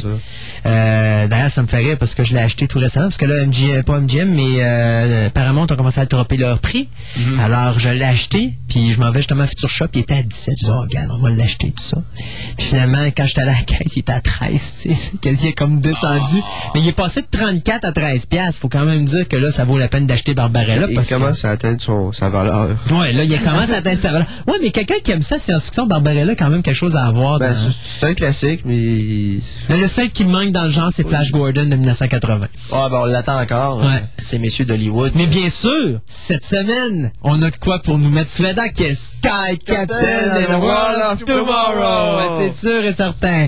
Mais euh, non, pour en revenir avec Star Wars, justement, euh, euh, c'est quand même ça qui a parti pour beaucoup le, le, le, le mythe. Et bon, euh, là, juste pour faire sa part ben, il n'y en a pas eu Star Trek non plus. Hmm, ben, euh, non, ben, parce que Star Trek, ils préparaient à faire une deuxième série TV. ouais. Et ce qu'ils ont, ce que les, les- les producteurs ont changé à la dernière minute en voyant que Star Wars faisait de l'argent. Ouais. Donc là, ils ont cancellé la série TV puis ils ont fait une- un film. Hey, Sinon, on aurait eu une deuxième série TV, Mm. puis ça aurait changé. On n'aurait probablement pas eu Galactica non plus. Mais c'est pas, c'est pas non, Katzenberg, fait que Galactica n'aurait pas eu ça, je suis sûr. Ouais. Mais Star Trek, je suis pas sûr. Parce que, me semble, c'est Jeffrey Katzenberg qui est parti DreamWorks avec Spielberg, justement, qui avait pris le concept de Star Wars de série 2 pour le transformer en film. Euh, Star, Star Trek, tu veux dire? Ouais, c'est ça. Ouais.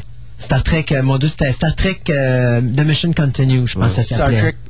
Star Trek, me semble le, le nom, c'était Star Trek 2. Point, le, le nom de la Ben, série. le, le projet, c'est Star Trek 2. Ouais, The Mission Euh, Continue. C'est des épisodes de Next Generation qui Qui font sont... partie de ça, dont notamment les premiers de la première saison, là.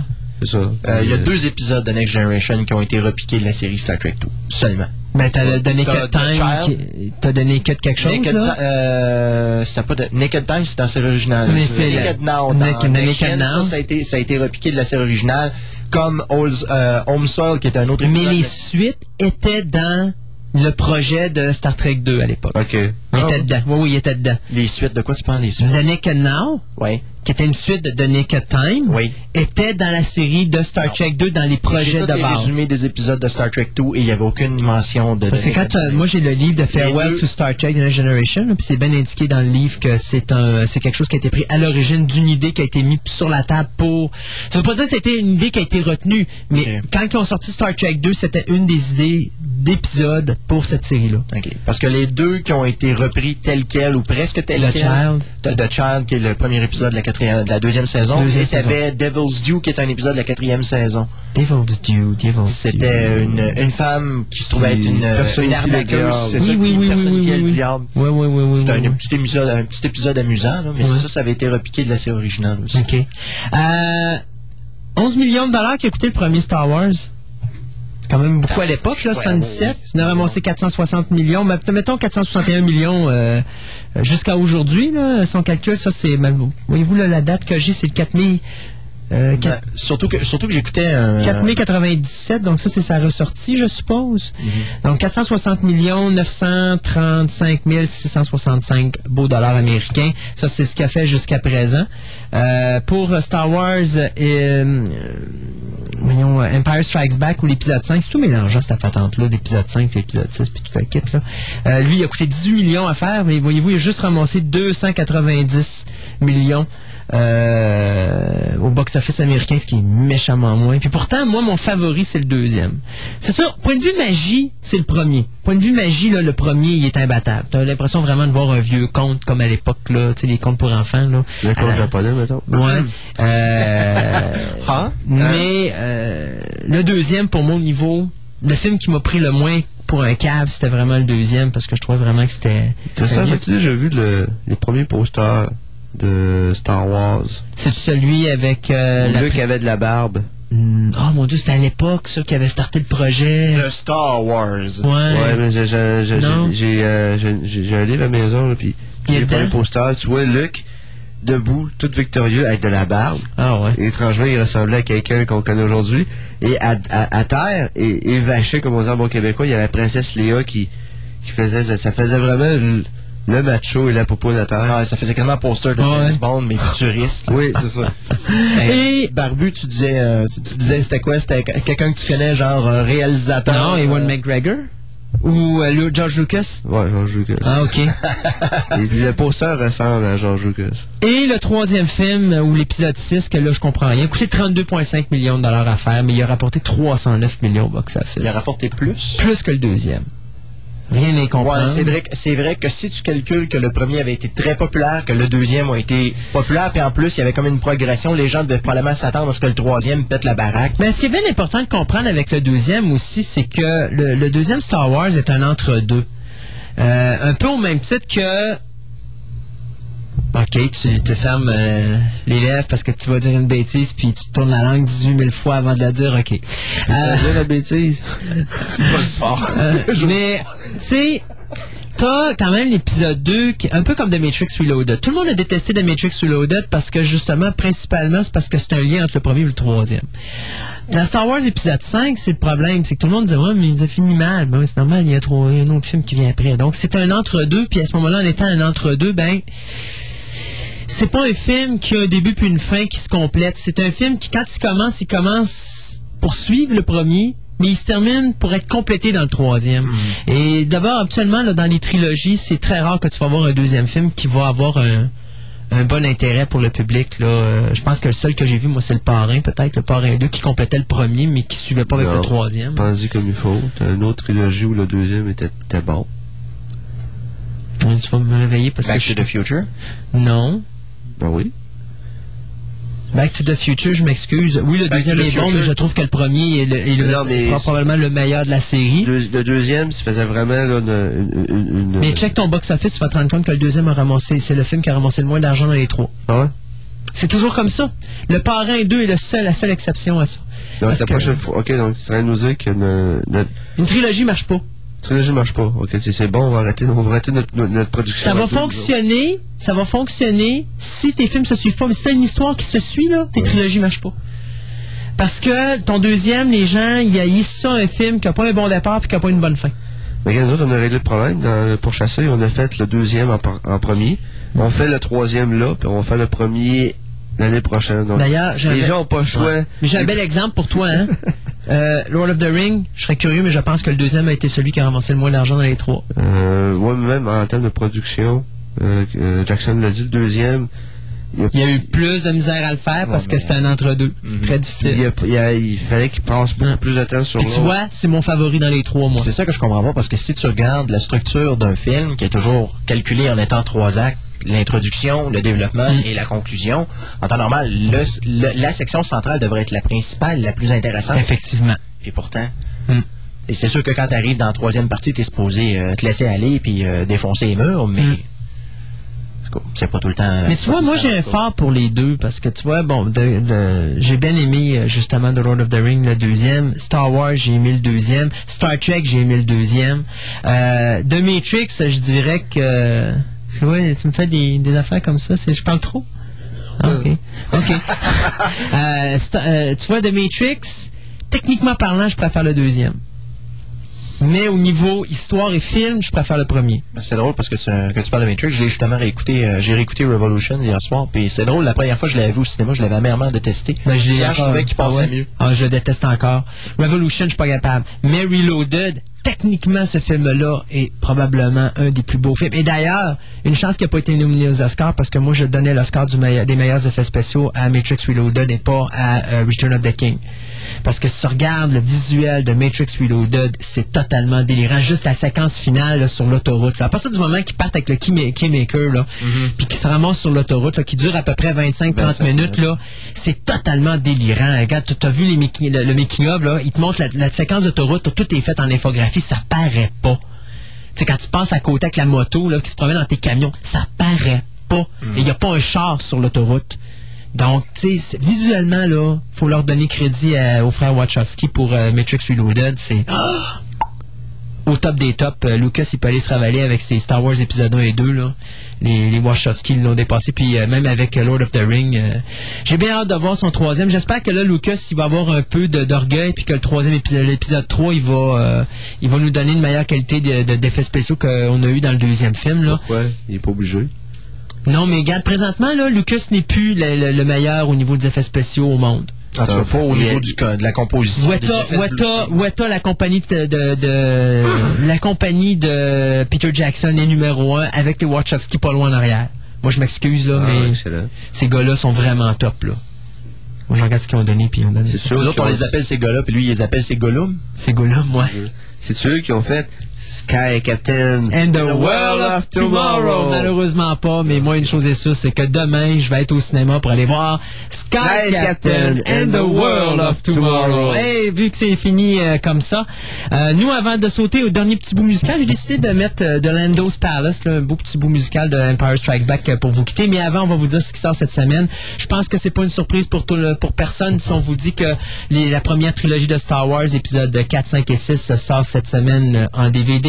Euh, on a également en DVD cette semaine, pas grand chose, je regarde ça, là. il y a Asylum of the Damned, un film de série Z, Vampi, euh, Vampiaz, euh, ça c'est, s'il y avait une lettre après le Z, on irait probablement avec ça. Euh, après ça, qu'est-ce qu'il y a d'autre? Phantom 2040, ça c'est, c'est pas une télésérie ça, ou un dessin animé? Ah oui, c'est le, ben, c'est le fantôme qui marche, là, mais ça. sauf que c'est en, en 2040. Hey, c'est assez tranquille. Et puis la saison 1 de ben, la série Conan the Adventurer qui sort également. Donc, euh, pas grand-chose cette semaine, mais je pense que tout le monde s'est tassé de Star Wars. On savait que c'est lui qui allait chercher tout ça. Hey, D'ailleurs, en passant, tu sais, j'ai parlé la semaine passée de Buck Rogers, le kit au complet. Ouais, ouais, la série. 109 pièces pour euh, tout au complet. C'est-à-dire, tu as le film plus tes 32 épisodes de la télévision. Il donne-tu un petit sac blanc aussi? Euh, non, mais il donne le petit coffret qui vient avec. Fait que si tu veux faire un dans bar, la forme, ben, dans, dans la forme du robot qui fait bidi bidi bidi bidi. non, il fait pas, il fait pas bidi bidi bidi bidi malheureusement. mais Euh, si tu veux c'est faire, aussi euh, intéressant que le coffret de sliders qui ont sorti récemment, je vais même pas toucher à ça. ouais, 109 pièces c'est quand même beaucoup, je trouve, pour, Ouais, pour puis, tout. euh, Mais enfin, Sliders, en plus, c'était un 6-10. 109 pour combien d'épisodes? c'est 32 épisodes plus le film. Euh, ben, tu considères que le film tout seul, mettons, tu l'aurais peut-être à 20. C'est, c'est, ouais, c'est à peu près ça, 20, 20, 20 Ouais. 24 dollars. Donc là, tu dis 17, 109, 24 il reste à peu près 90 pour 30 quelques épisodes. C'est-à-dire une saison et demie. Ben, c'est pas super, ça regarde à mal. moi. ça, c'est- Mais c'est cher. Pour ce que t'as, oui, mais en termes de la valeur, Regarde, c'est mieux que Galactica, mais on peut tous s'entendre que Buck Rogers, c'est loin d'arriver à la cheville de Galactica? on regarde Buck Rogers, c'est quoi les années 30? Non, on parle Ah non, de c'est Buck la série la qui a été série faite qui a dans été les faite par 80. Jerry euh, non, mais la, la bande Ben dessinée, le comic book est Ouais. vieux. C'est un concept Ouais. qui est très vieux. Ah oui. Non, mais Donc, pas Flash Gordon. c'est Ben, c'est le même gars qui a fait Flash Gordon, qui a fait Buck Rogers. Ah oui? l'original. Ben, C'est quelque chose de vieux. Donc, essaie de mener ça, de moderniser ça. Hmm. C'est dur. Ouais, mais non, c'est pas vrai. Ça aurait pu être intéressant. Le problème, c'est que les dialogues étaient tellement niaiseux, c'était quasiment un show pour, pour tout petit. Euh, Il y avait du potentiel avec Buck Rogers, c'est juste qu'on passait à côté de la traque. Si ça aurait eu moindrement la mentalité, ou je pourrais dire, euh, je dirais pas la mentalité, mais le... Ah, j'oublie le terme, mais la merci beaucoup. La maturité de Battlestar Galactica, la première série de 78, Buck Rogers aurait été une série qui aurait pu se vendre à 150 pièces, puis il y a du monde qui serait pitché là-dessus. C'est sûr qu'à 100 pièces, il y en a qui vont se pitcher là-dessus. Mais moi, je considère que ça n'a pas le même type de qualité que Mais c'est fait par la Galactica. même personne. Mais c'est fait par Glenn Larson. Glenn Larson. Ouais. Glenn Larson promet qu'il y a eu sa leçon après avec Galaxy 80 quand il s'est fait dire. Non, parce qu'il a fait à peu près la même affaire que Galaxy 80 avec ça. Il est- sûr que c'est un peu plus élevé que Galaxy 80, mais... euh, Ils ont même recyclé des, des, des, des props. Ouais, effectivement. D'ailleurs, les petits bruits sont là. Les vaisseaux qui sont changés, ils bougent de la Oh, même ouais, façon même pour se faire exploser de la même manière. Mais enfin, au moins, il avait pogné ces petits trucs, ça coûtait moins cher. Bon, ben là, moi, je suis tanné. Alors, euh, on a décidé d'arrêter ça ici cette semaine euh, parce que moi, j'ai décidé que demain, je m'en allais voir Sky And the World of Tomorrow. qui est bien sûr le film à voir cette semaine. Entre-temps, nous autres, eh bien, on s'arrête là-dessus pour euh, cette semaine. On va vous laisser avec un petit bout musical tiré de la trame sonore de Star Wars épisode 5, euh, The Empire Strikes Back. Et on vous revient la semaine prochaine avec une autre émission de Fantastica, l'émission radio.